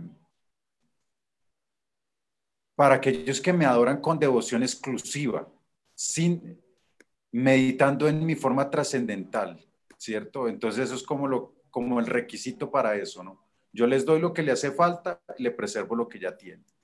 Entonces, digamos que con respecto a este mm, verso, hay varios ejemplos eh, que se citan en las escrituras. No sé si ustedes han escuchado hablar de Madhavendra Puri. Bueno, Madhavendra Puri es también, está dentro también de, dentro de este linaje, uno de los maestros de este linaje, y él es reconocido porque él es el maestro espiritual de Isvarapuri. Isvarapuri es el maestro espiritual de Chaitanya Mahaprabhu, el avatar dorado. Entonces, él, el avatar dorado, pues es Dios mismo, ¿no? Es Radha Krishna no solo. ya hemos hablado un poquito de él, pero pues de él se puede hablar mucho, pero es, otro, es otros cursos. Pero, digamos, él era un sanyasi muy estricto, muy estricto, y él tenía un voto. Y el voto eh, que él tenía era que él no comía, el, primero, no solamente no comía solo prasadan, prasadan es como alimento ofrecido a Krishna, ¿cierto? Traduce misericordia de Dios. Entonces, digamos, hay algunas personas que se hacen ese voto de solo comer prasada. O sea, solo como alimento que se ha ofrecido a Dios. Pero él tenía un voto más estricto que ese. Él decía, yo no solamente como prasada, sino solamente como prasada que me ofrecen.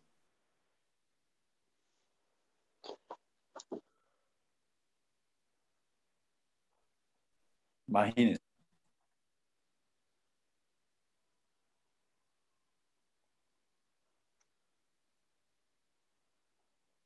Comprar, sino él que le ofreciera. Solo comía lo que le ofrecían. Entonces eso, eso eh, digamos, llevaba a que, mm, que de pronto aguantara hambre. a que aguantara hambre, porque pues si nadie le ofrecía, pues él no comía. Pasar aquí.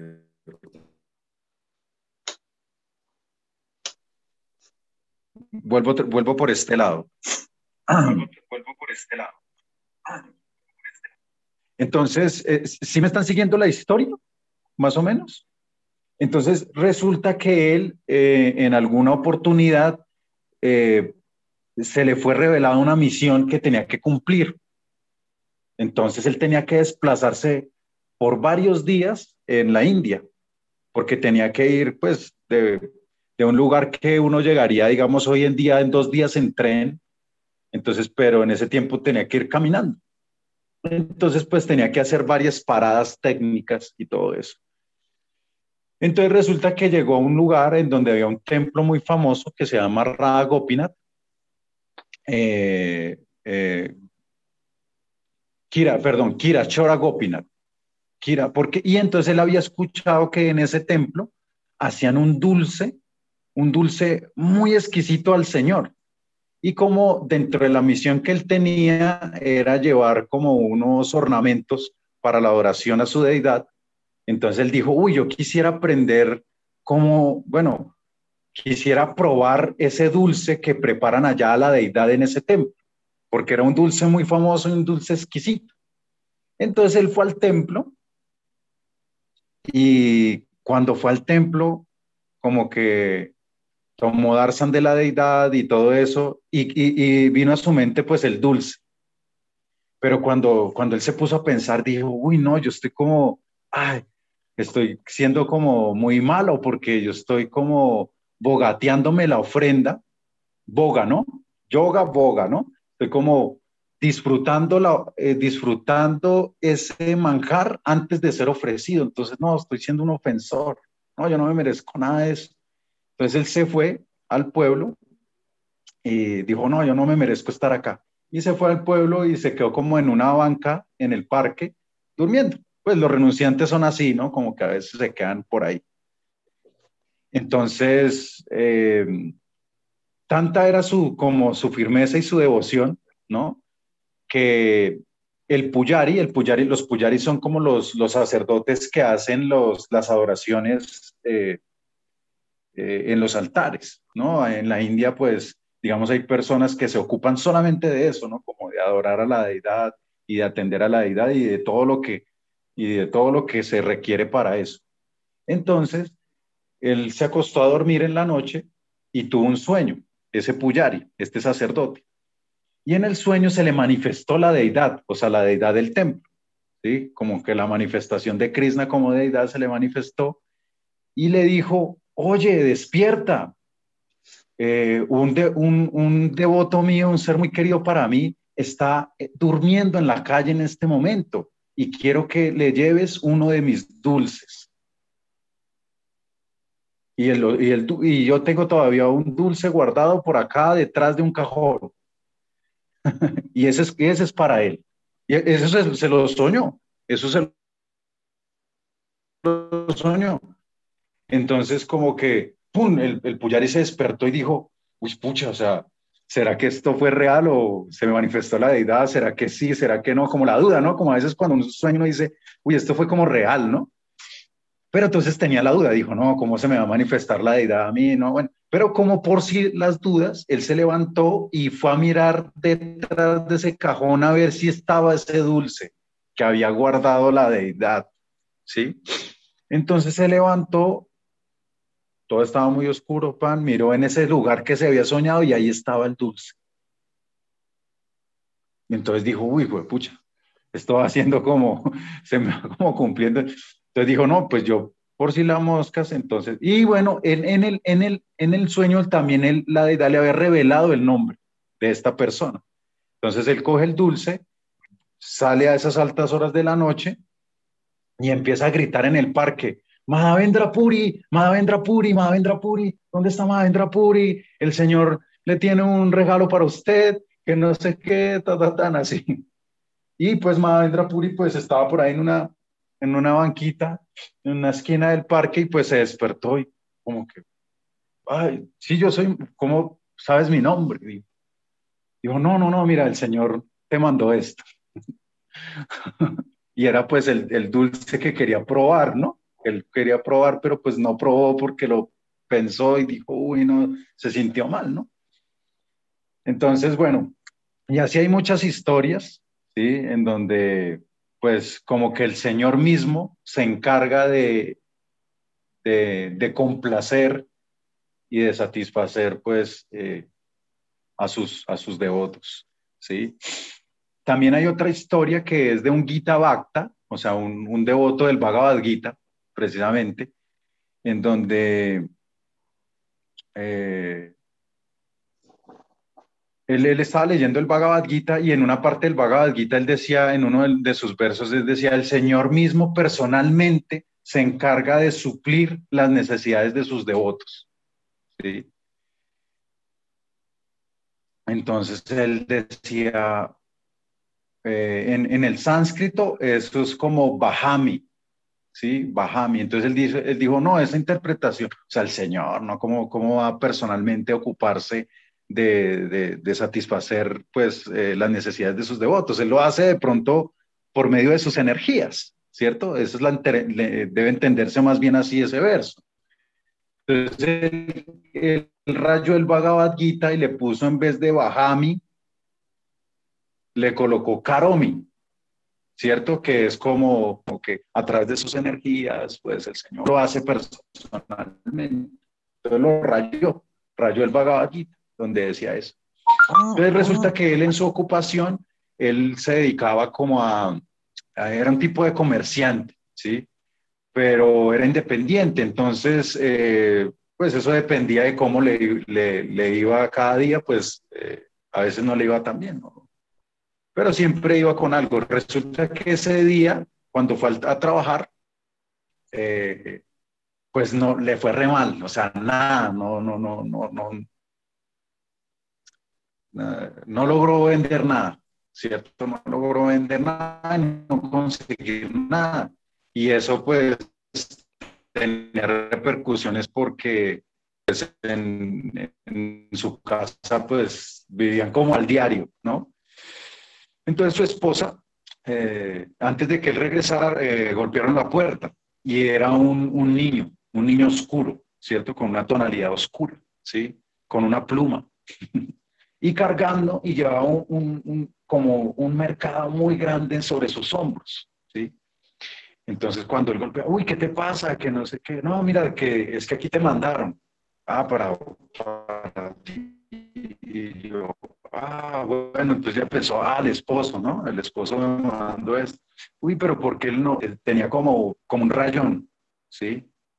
Tenía como un rayón que tenía como una herida, como un rasguño, ¿sí? Que, que, que era una herida como profunda. Entonces dijo, uy, ¿qué pasó? No, ven, sigue.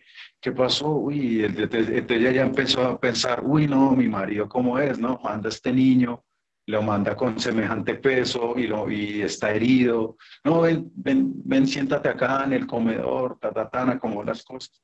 Al ratico llegó el esposo y ella estaba pensando como regañarlo, pues, ¿cómo va a mandar a este niño, no? Como explotando a este niño y, y mandándole esas cosas y, y entonces cuando él llegó, dijo, ay, oye, y, y, le iba como a reclamar y él le dijo, eh, ¿por qué mandaste a este niño en estas condiciones? ¿Por qué no mismo lo trajiste tú?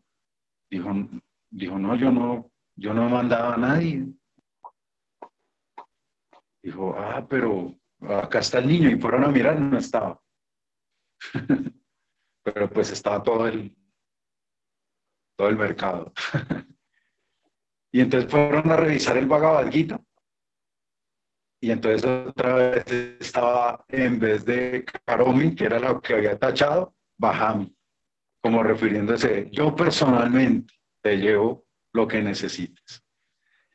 Entonces así pues, digamos, son un par de historias que, que hacen referencia como a este, a este punto, ¿no? En donde el Señor mismo se encarga de, de llevar a, su, a sus fieles devotos pues lo que necesitan, ¿no? Suplir sus necesidades. Entonces, bueno, vamos a seguir. El 23, eh, este lo leyó, ah, este lo leyó Andrea Suárez, ¿no? ¿Cierto? El 22. ¿Quién leyó este último? Para aquellos que siempre me hablan con una devoción exclusiva, ¿quién leyó este?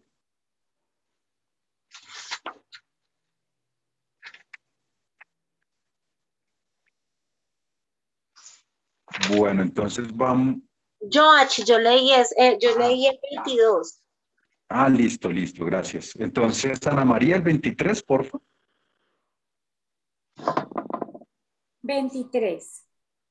Aquellos que son devotos de otros dioses y que los adoran con fe, en realidad me adoran únicamente a mí, oh hijo de Kunti.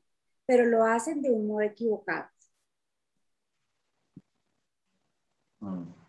Entonces, pues eh, lo que está diciendo acá es esto, que Krishna, Krishna está detrás de esta oración y está en general detrás de todo.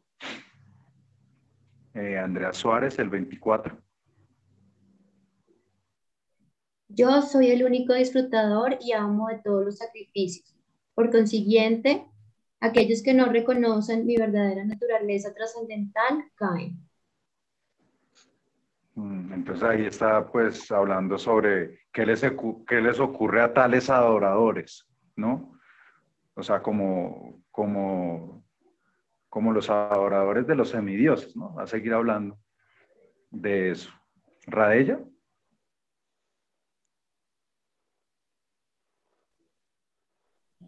¿Cuál vamos? 25. 25. Aquellos que adoran a los semidioses nacerán entre los semidioses. Aquellos que adoran a los antepasados irán a los antepasados. Aquellos que adoran a los fantasmas y espíritus nacerán entre esos seres. Y aquellos que me adoran a mí vivirán conmigo. Entonces este es un verso que dice, pues en realidad uno va a donde quiere ir. ¿m? ¿Sí? Donde la fe de uno lo lleve, o sea, donde la fe de uno esté, ahí lo, lo va a llevar. ¿sí? Entonces es como la, se está describiendo aquí la adoración en las diferentes modalidades, aunque se haga el mismo esfuerzo, ¿sí? Y es muy importante esto, o sea, la palabra adoración a veces es un poco como para nosotros como, ah, como que no sincronizamos un poco con, con esta palabra, pero eh, de cierta manera nosotros siempre estamos adorando algo. a veces sin saber, siempre estamos adorando algo. Entonces acá pues es como saber que estamos adorando y, tenemos que entender que a donde de lo que nosotros adoremos, a eso vamos a ir. Por ejemplo, muchas personas adoran a los fantasmas. ¿Sí? No va a los fantasmas, pues uno uno- si uno adora a los fantasmas, uno se va a volver fantasma. O por ejemplo, algunas personas adoran a los antepasados, entonces uno va a los antepasados. ¿Sí? Si uno adora a los semidioses, va a los planetas de los semidioses y así, ¿no? Pero pues se repite lo mismo, ¿no? Si tú vas a un planeta celestial, tienes que volver a la Tierra cuando terminen estos méritos. Y por lo general también los, los semidioses se confunden, los antepasados se confunden, los fantasmas también no tienen la, la- verdad suprema. Entonces, pues así mi- eso, eso también está como también sostenido en el karma, ¿no? Em, pero entonces, y, ah, bueno, y, la, eh, de cierta manera acá está también describiendo la adoración en las diferentes modalidades, porque, digamos, adorar a un semidios está en la modalidad de la bondad. ¿Mm? Eh, adorar a los antepasados en la, en la pasión y adorar a los fantasmas en, en tamas, en la oscuridad. ¿Mm? Ahí está describiendo también eso. Mm, pero pues al adorar a Krishna, estamos en Nirguna, o sea, sin modalidades, o en Visuddha Sattva, ¿no? Como en la, en trascendental. Listo. Vamos a leer el último grupo de versos que ya específicamente nos van a hablar sobre las glorias del servicio devocional a Krishna. Quien, a, quien adora a Krishna con devoción o al menos le ofrece el fruto de su trabajo, se libera de las reacciones y va donde él. La oración es simple, el resultado súper excelente. Krishna muestra favoritismo por su devoto al considerarlo santo, incluso si éste comete un acto horrible. Rápidamente él lo corrige. ¿Mm? Todos son purificados por el servicio devocional, por pensar en Krishna, ofrecer reverencia y estar absorto en él. Y uno irá con Dios al margen de su posición. Entonces, en estos versos, pues Krishna nos va a animar a volvernos devotos puros. Entonces, vamos a leer este, este grupo de versos y este verso lindísimo también. Paola, el 26.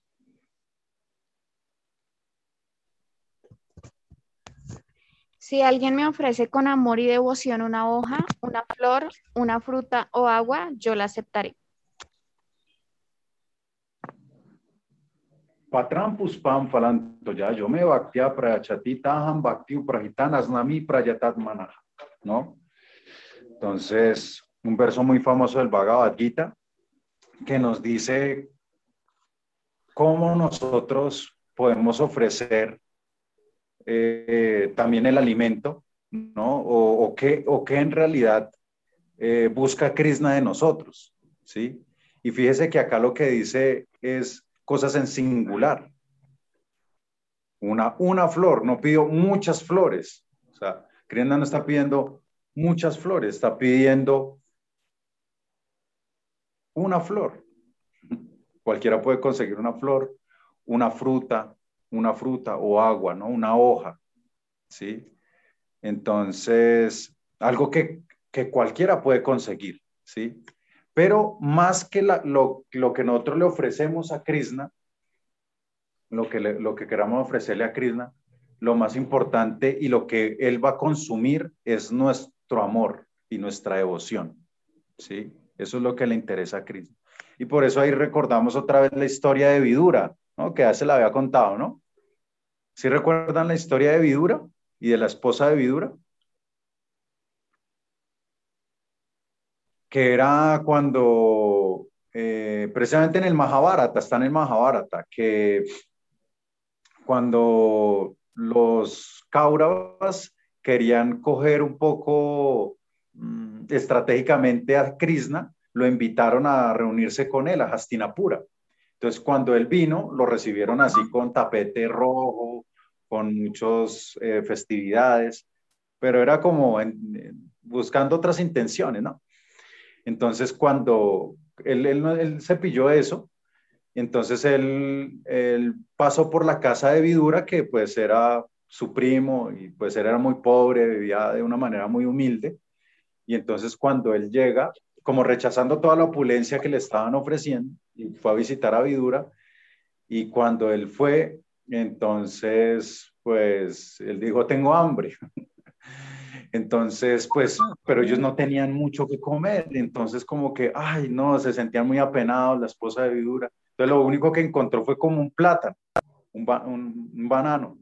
Y entonces estaba tan nerviosos como de complacer a Krishna, de como darle lo mejor, que dijo, bueno, lo mínimo que yo puedo hacer al menos es pelarle el plátano, ¿cierto? Entonces le, le, la esposa le peló el plátano y le, y le y, y, como está tan nerviosa, en vez de ofrecerle como lo, lo que había por dentro, le ofrece las cáscaras.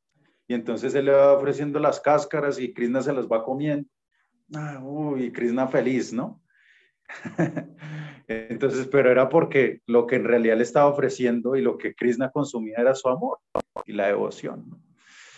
Entonces es por eso muy lindo este verso, ¿no? Patrampus pam ya, yo me bhaktia prachatitana ham bhaktiu prajitanas nami prayatanmana. Si me ofreces con amor y devoción una hoja, una flor, una fruta o agua, yo la aceptaré. Y este verso también el que sigue muy lindo. Vamos a leerlo para Mesbar, 27. Todo lo que hagas, todo lo que comas, todo lo que ofrezcas o regales y todas las austeridades que realices, hazlo, oh hijo de Kunti, como una ofrenda a mí.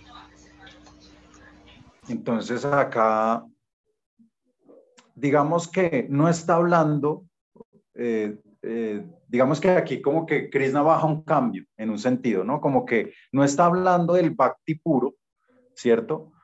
Porque de cierta manera un devoto puro, un bhakta puro, eh, o un Utama Dikari como un, un, un devoto Bhakta de, de, de, avanzado, pues digamos que él se rinde a Krishna, ¿cierto? Como, ah, bueno, ¿qué hay que hacer? Y yo estoy acá a lo que usted diga.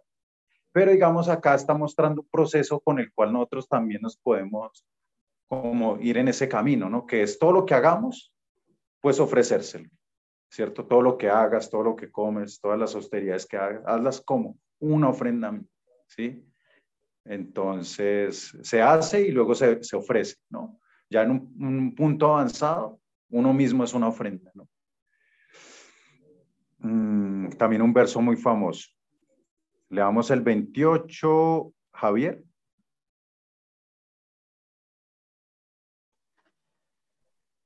De ese modo te liberarás, te librarás del cautiverio del trabajo y sus, y sus resultados auspiciosos y desfavorables.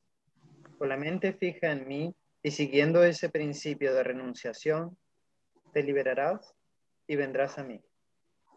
Mm.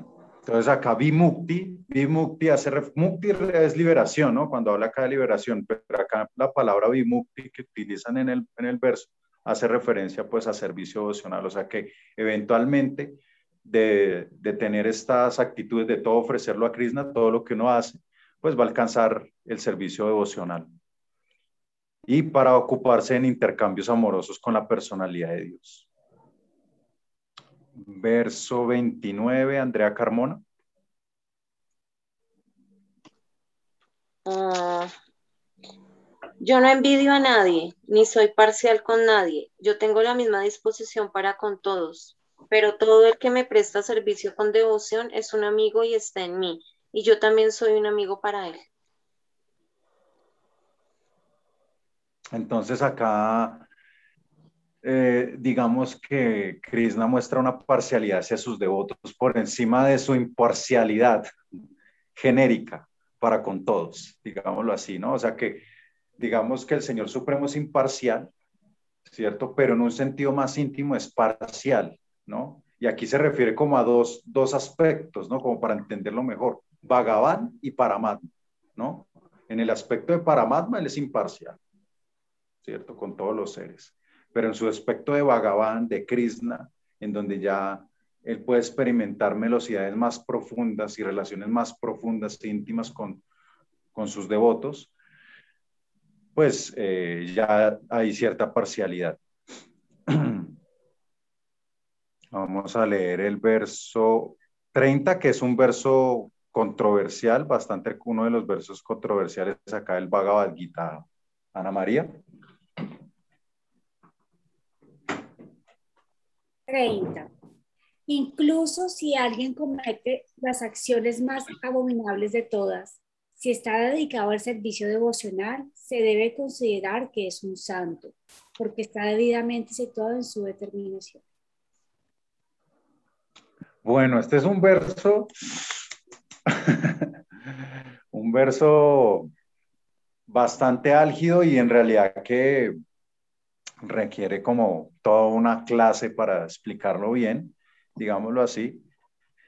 Eh, pero primero, lo que hay que entender acá es que no se debe eh, interpretar este verso como, como que Krishna está auspiciando portarse mal. ¿Mm? O sea, ah, entonces como que si estoy aquí, entonces me porto mal y hago atrocidades. No, no se debe interpretar así. Segundo, que también aquí Krishna habla en un sentido hipotético, ¿sí? O sea, como decir, como, como colocando su devoto en un en un, en un estatus tan elevado que incluso si él cometiese una, una acción terrible, que no lo va a hacer, ¿cierto? Pero si incluso cometiese una, una acción así, él se le debería seguir considerando un santo. Y lo tercero es que eh, también pueden, eh, mm, digamos que pueden darse situaciones, ¿cierto? En donde, digamos que en el camino a la devoción pura también hayan rezagos de, de impurezas, ¿cierto? Entonces, pues eh, digamos que también estas cosas pues eh, son como muy, muy eh, comunes también. Es como muy natural que, que de cierta manera pues también en el camino a la devoción pura no es que uno llega a la pureza de la noche a la mañana. Por eso Harijan Maharaj, primer maestro Vaisnava de Colombia, él decía, no se le puede llamar sucio a alguien que se está bañando. ¿Mm? Él también decía, yo, yo estoy lavando mi corazón, limpiando mi corazón, pero sigue, mi, mi, corazón parece como un carbón. Siempre sale negro, siempre sale, lo estoy lavando y siempre sale negro, nada. Entonces, así mismo, ¿no? Como que es un proceso de purificación y el camino a la devoción pura, pues es un camino muy, muy largo.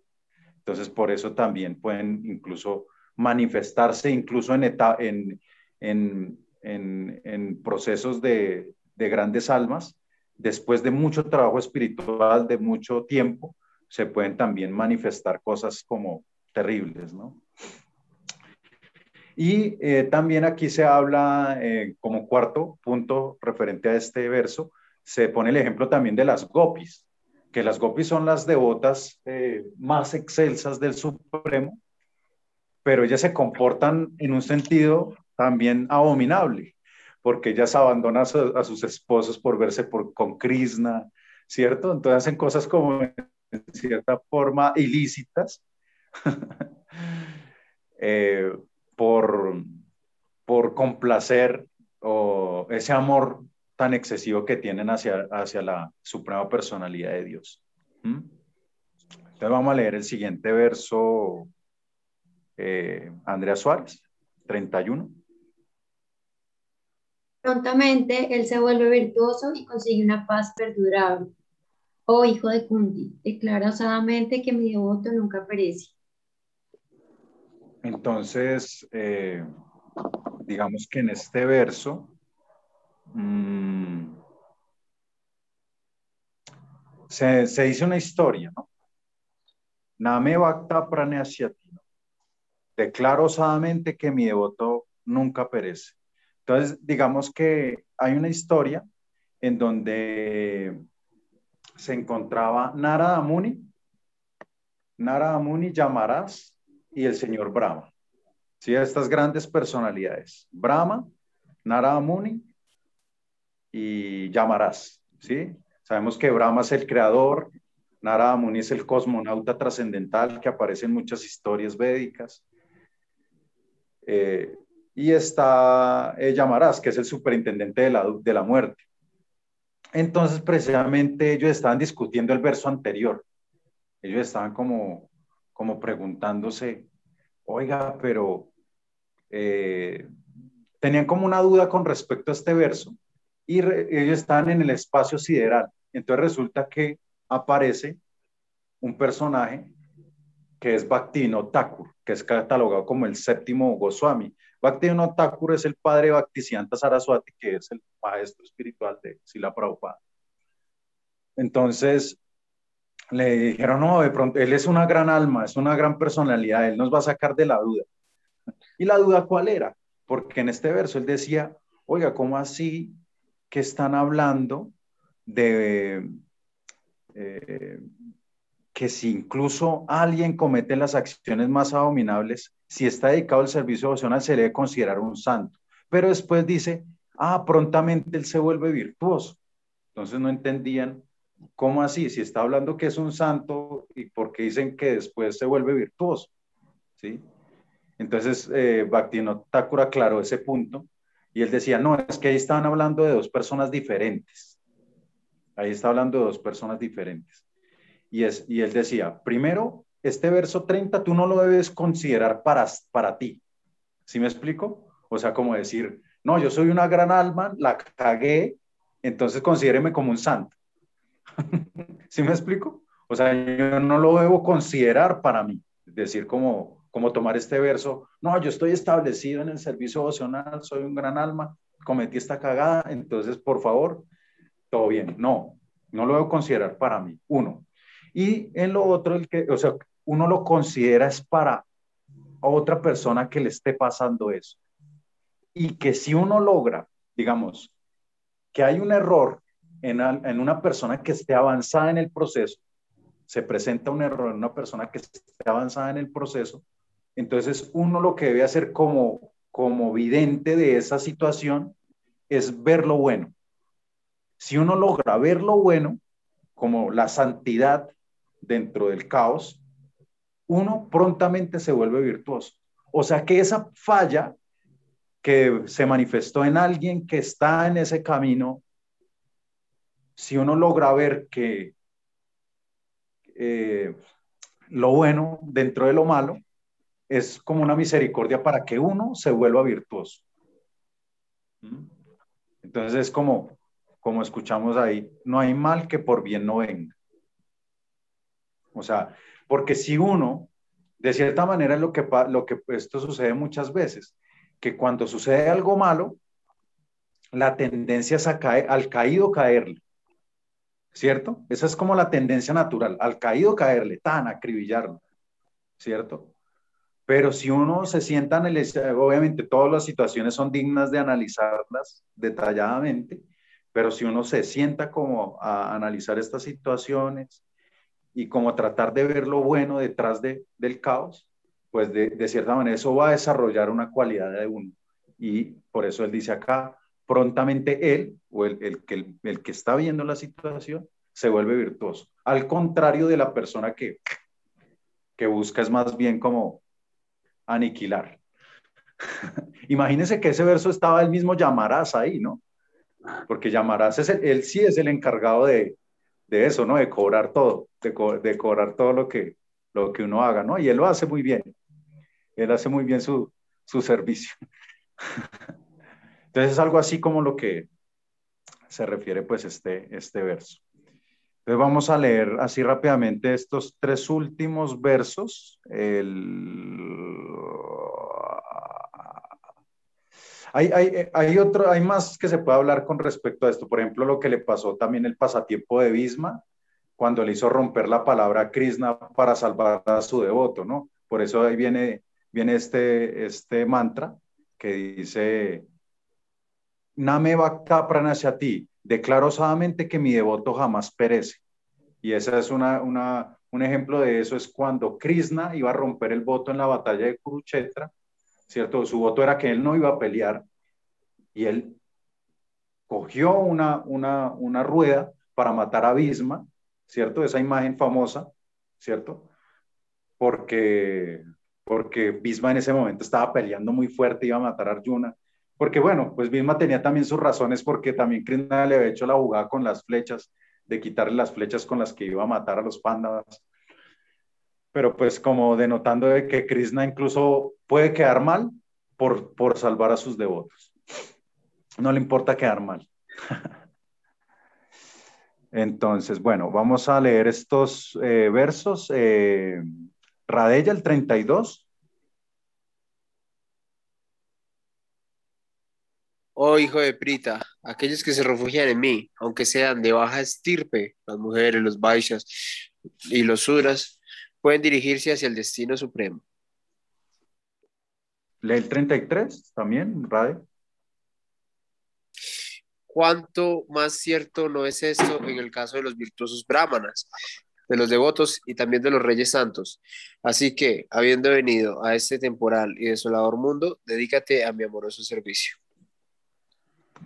Entonces, digamos que este verso también hay que saberlo entender, este verso 32, digamos que acá se refiere como, eh, digamos en un sentido, las mujeres, los, los, los sudras, los vaisias, digamos que eh, muchas veces en las escrituras a veces son, se enco encontramos estas cosas, pero mmm, digamos también en las escrituras se dice que en esta era de Cali todos tenemos mm, una naturaleza sudraica.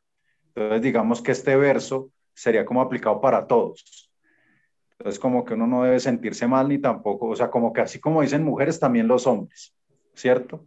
Como en ese mismo nivel. Acá lo dicen porque en, en la antigüedad, digamos que las mujeres no tenían acceso a las escrituras, no se les permitía estudiar las escrituras. Entonces, pues, digamos que estaban en, en una posición desfavorable y pues también sometidas a, a mucha discriminación. Entonces, como, como para que no haya problemas aquí, ¿no? Eh, debemos entenderlo para todos, digámoslo así. Y lo que, lo que viene detrás del verso importante es que en todos los casos, ¿cierto? Si uno tiene, digamos, alguna un tipo, cualquier tipo de mala cualidad puede ser trascendida eh, si nos eh, dedicamos al servicio devocional, ¿no? Es como, como eso lo que, lo que quieren decir estos versos. Y vamos al último verso, que pues digamos que es la esencia de la esencia de la esencia de la esencia de la esencia de los Vedas.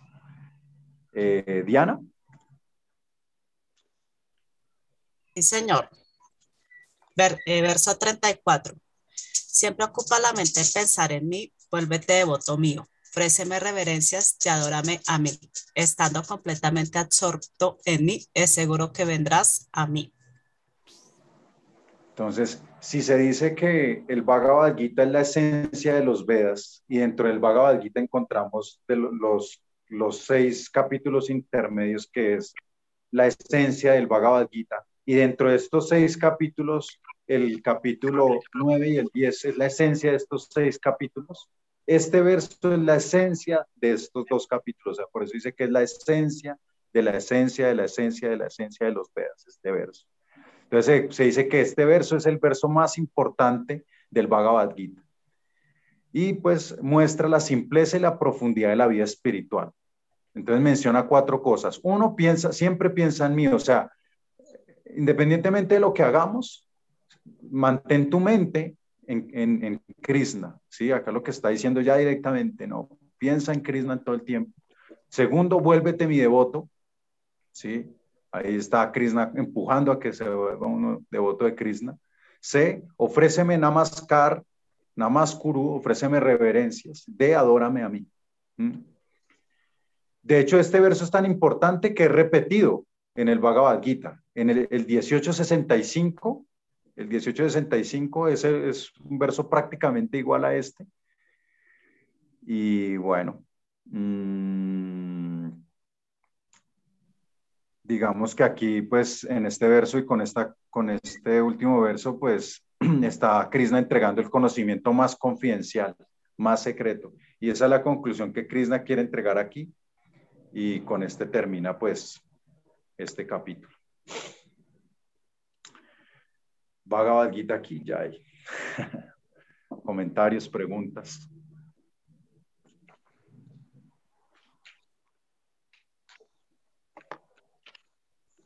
Javi.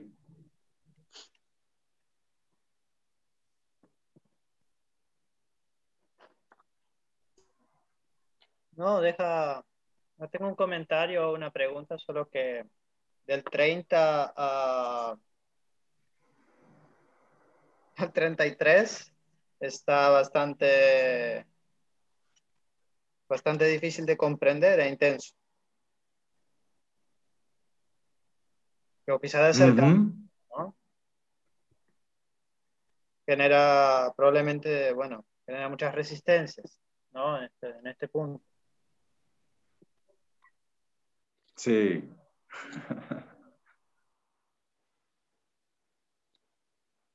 Sí, no, son versos como para, para trabajar con más, más tiempo, como le, les decía. Como todos los versos, ¿no? También, ¿no? Pero sí, en estos, porque nos estamos acercando precisamente a esa cúspide, ¿no? Entonces ahí se pone duro.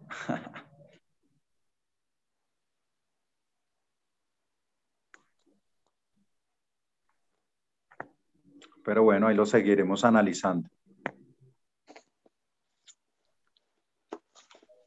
Bueno, muchas gracias. Ahí, ahí dis- discúlpeme ahí la, la mala conexión, ahí como que tratamos ahí Gracias. de lo posible. Nos saludamos. Vamos a saludar.